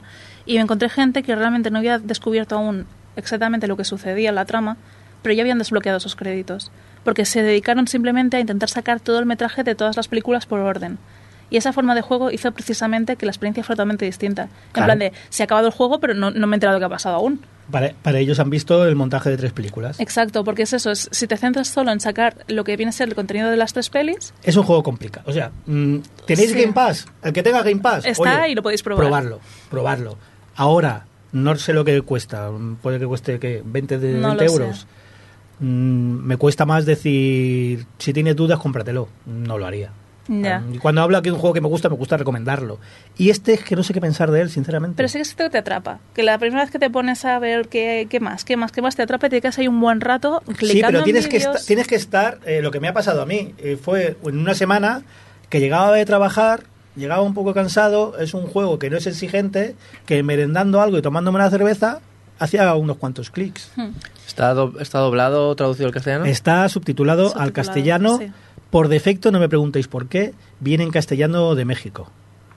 Mm, en Bueno. opciones puedes ir y ponerlo en castellano. Lo digo porque Her Story yo lo jugué y no había opción de cambiar de idioma de ninguna manera, ni subtítulos ni idioma ni todo esto. Her y eso lo hace poco accesible, la verdad, a mucha gente. Porque Her- sospecho que puede ser porque Her Story tenía buscador de texto. Hmm. Y este, claro, no, claro, claro. este, pero, este es un cursor. Un, un este pequeño maneja. subtitulado o algo, Sí, aquí tiene un subtitulado. mm, es que poco, es que poco más hay que decir sin spoilear el juego. Sí, bueno, yo puedo añadir una cosa más, que es cuando vas viendo lo que sucede, a mí había momentos de eh, darme mm, escalofríos en algunas escenas en concreto. Pero que tú lo estás bien. No, pero es que yo de apagar el ordenador te me está dando muy mal rollo, esto voy a quitarlo. Yo, yo lo juego en gallumbos en el da- sofá. Tú, tú que eres un valiente, yo estaba en mi casa y era en plan de El escalofríos de antiglamour, notar... Johnny, el antiglamour eres, tío. No, no, yo, yo y notaba... debajo del ventilador. Yo notaba como se me erizaban los pelos en la nuca, de, ay, qué mal rollo me ha dado esto. Y mi hija venía Es y decía, ¿estás con otra vez con este juego de los recuerdos? Recomiendo jugarlo con cascos, pero a la vez es lo que va a hacer que se te... que te dé más cosilla. ah, vale, vale. Yo recomiendo jugar a los gallumbos entonces. Pues nada, aquí la recomendación de Johnny es juego gallumbos, ¿no? Juego gallumbos. Oye, en veranito. bueno, Immortality. y ahora mismo veranito dura siempre, así que. Ya Pa'lante. te vale.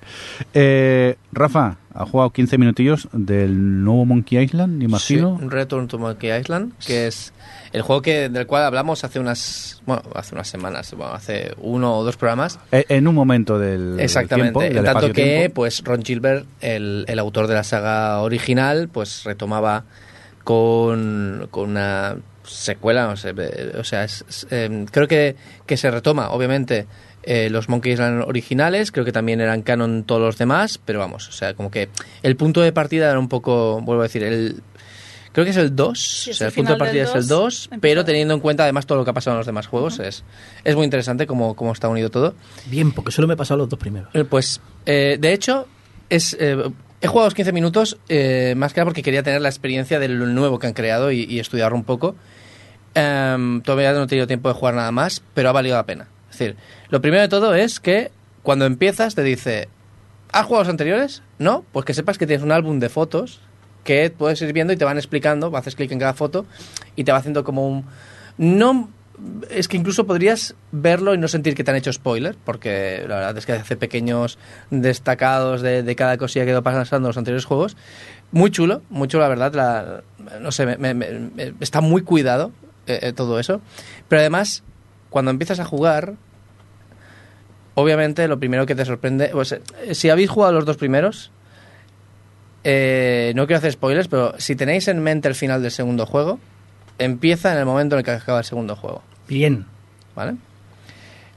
Eh, y lo primero de todo eh, que te impacta es el, el estilo artístico y las animaciones y todo esto. Que os acordáis que era lo que precisamente decían que iba a estar fatal, que nadie le gustaba. Exacto, decía la gente esto. Esta no es mi sirenita. Ay, no, que no era esta la No, conversación. te- no. Este no es mi Guybrush. Pues enamorado me ha dejado. Jugándolo. No tanto que ha jugado 15 minutos, ¿eh? No, no, no, pero porque no he podido más. Pero, pero además porque lo decía en directo y estaba parándome cada dos por tres. O sea, 15 minutos de lo que vosotros tardaréis. Yo a lo mejor tuve una hora y media, ¿sabes? Para los 15 primeros minutos. Literal que salió el logo del juego, ¿vale? Y yo dije, bueno, pues hasta aquí, guardamos, venga, hasta el siguiente directo, ¿sabes? Fue así. Qué, qué Pero- lastimica. Lo íbamos, lo, iba- lo íbamos parando, íbamos apreciando las animaciones que, que, que, claro, vistas como un vídeo, pues pueden parecer baratas, pero dentro del juego se notan tan naturales. O sea, notas que de verdad es la evolución de los anteriores. Que lo han hecho con, con porque les gustaba cómo estaban hechos en el estilo clásico, pero con técnicas modernas. El arte, las animaciones, los diálogos y sobre todo el cómo se trabaja con interfaz. Es decir, los menús estos de opciones, de verbos que teníamos antes, Eso quería preguntarte, ¿dónde lo has jugado? lo he jugado en PC. Ah, es que quiero saber la versión de Switch cómo Pero va. es que luego lo he vuelto a jugar los 15 minutos. eh, es- esto no lo he puesto aquí porque los mismos 15 minutos los he jugado yo en mi casa en la, en la Steam Deck por analizarlo. Ujú. Porque, porque estoy, ¿Y yo qué- estoy enfermo de mis cosas, ¿vale? Ya, ya lo sé.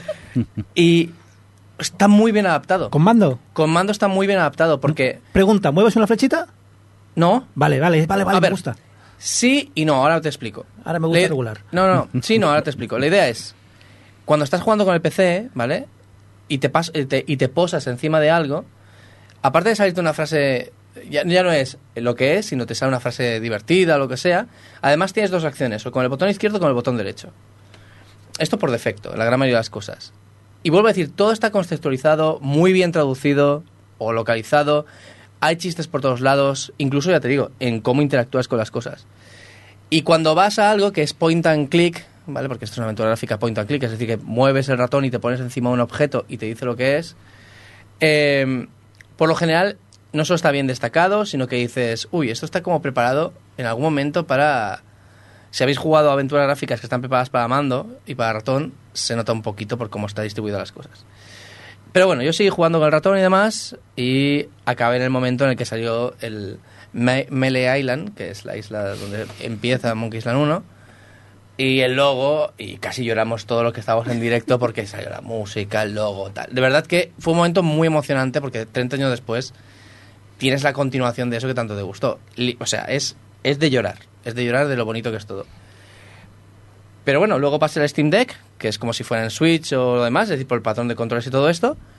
Y puedes mover a los personajes como si, pues con el cursor, o sea, con el cursor, con, con el, con el pad analógico lo que sea, puedes moverlos como si fuera un, juego cualquiera de consola.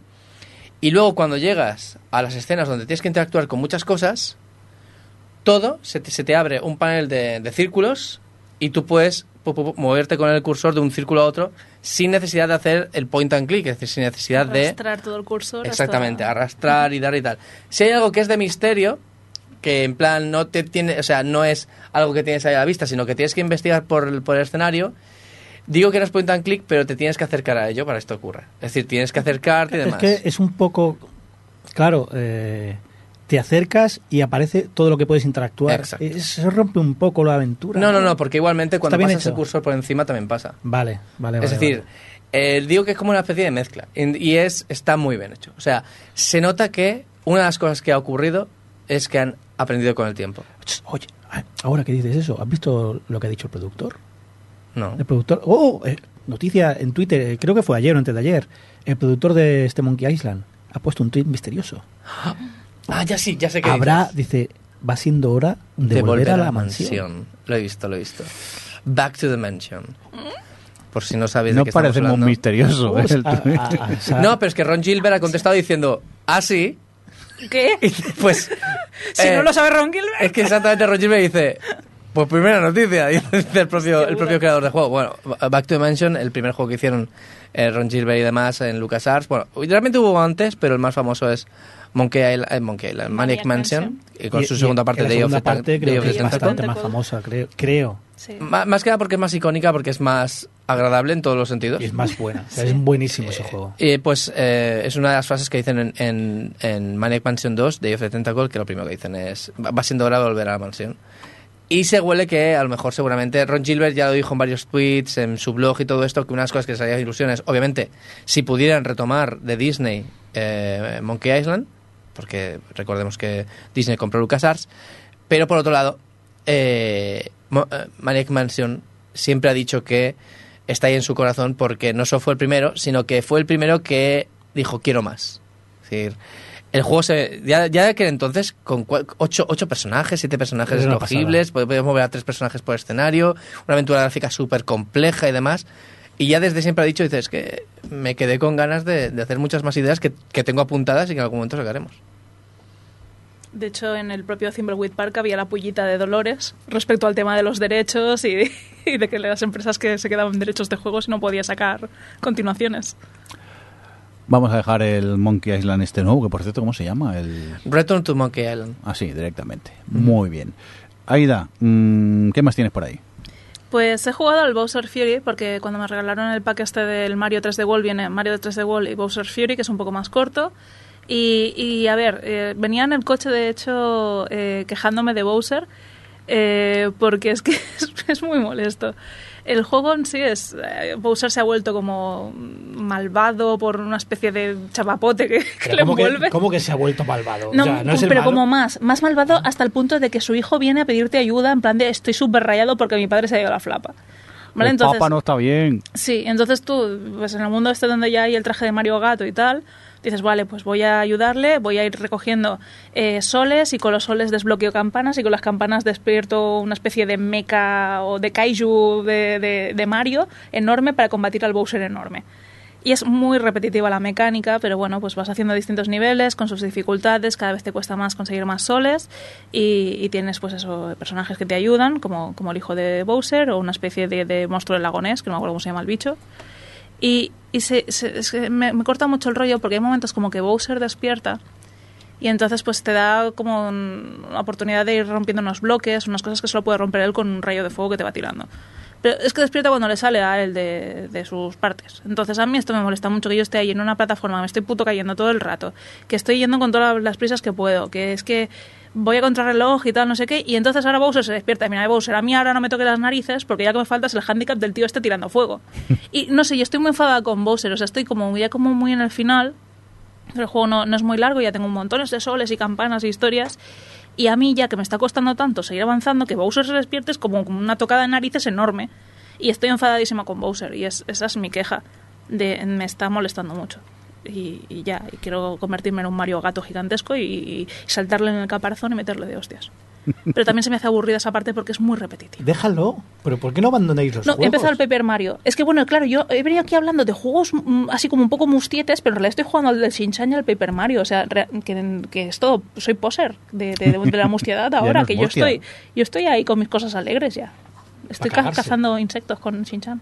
Eh, Está bien. Ya nos hablarás el mes Ya, que ya hablaré, ya hablaré. Dicen que es un juego muy chulo porque hay una historia detrás que Sí, te engancha sí, sí. bastante y demás, que no te esperas de un juego sin chan y que los adultos, o sea, los niños pueden jugarlo en plan relajado, pero los adultos están ahí en plan, what the fuck is this? Sí, sí, sí. Hay un profesor chiflado que te pilla al principio del juego y, y es un personaje importante en la trama. Venga, dejamos este Browser Fury y ahora deberíamos poner la música de eh, Mirindo no aprende o cosas así, o me están arruinando no, la vida. no, no, no, no, Yo sé qué música tienes que poner. ¿Cuál? Con tu drogadicción, la de callejeros. Aida, que me tiene muy buena estima, tú va bien. La, la dealer, es que le gustan las palabras la en dealer. inglés. La Bueno, dealer. Hay que, primero hay que decir que tras acabar el episodio anterior de grabarlo, a los 30 segundos Johnny ya me había regalado el, el Vampire Survivors. Eso ese. es falso, porque te lo regalé mientras grabábamos. Es verdad, tienes razón. es verdad. Que también he, he caído en sus garras, pero luego, Aida, me, ¿qué me regalaste, Bonica? Yo, eh, pues una maravilla, o sea, yo, esto, historia corta, pero lo, lo cuento. En mi trabajo tenemos una costumbre que es cada vez que hacemos un informe, una vez al mes, cada uno de nosotros está obligado a hablar de un hobby suyo, ¿vale? Yo he hablado de cosas mustias ya, por cierto, y de legos. Pues, ¿Y, y del gamer nos has hablado? no, anda, es verdad, podría hablar del podcasting como hobby que tengo. Ah, pero esto no lo haces por trabajo. Ah, eh, no. Ah, ¿Que vosotros os paga Mirindo? Creo que te llevo preguntando todo el rato. Vamos a comer, Pues, ¿no? pues uno de mis compañeros, un chavalín joven, empezó a hablarnos de su vicio, su droga, que es un juego llamado Satisfactory. Y entonces nos empezó a enseñar imágenes de todo lo que puedes hacer, de la cantidad de horas que le ha dedicado, de todo el tema de recursos, de cómo le dedicas ahí tiempo a organizártelo todo para que funcione la factoría totalmente. Y yo cuando vi eso dije, esta mierda es para Mirindo.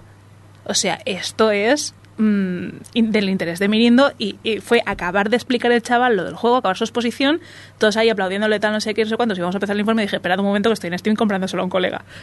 Y aquí es donde empieza la historia de Mirindo. Correcto. No lo he podido probar hasta hace dos días porque el juego ocupa 15 gigas y no tenía espacio en el PC. Me he tenido que borrar el Elite para jugarlo. Pero bueno, es lo que tiene Steam que luego lo vuelves a instalar y, y ya está. Pero bueno, pues eso, el Satisfactory es un juego que me deja muy satisfecho. Ya está, he hecho el chiste, ya me quedo tranquilo. Y eh, yo no te acuerdas de uno que era el Factorio. o Factorio? Factorio, Factorio. que era de hacer máquinas que esas máquinas a su vez hacían sus máquinas y Sí. total que el juego iba solo. Sí. Pues de esto- los tuyos, de los tuyos. Sí, sí, esto es un poco eh, lo mismo, pero en 3D y con unos gráficos más currados.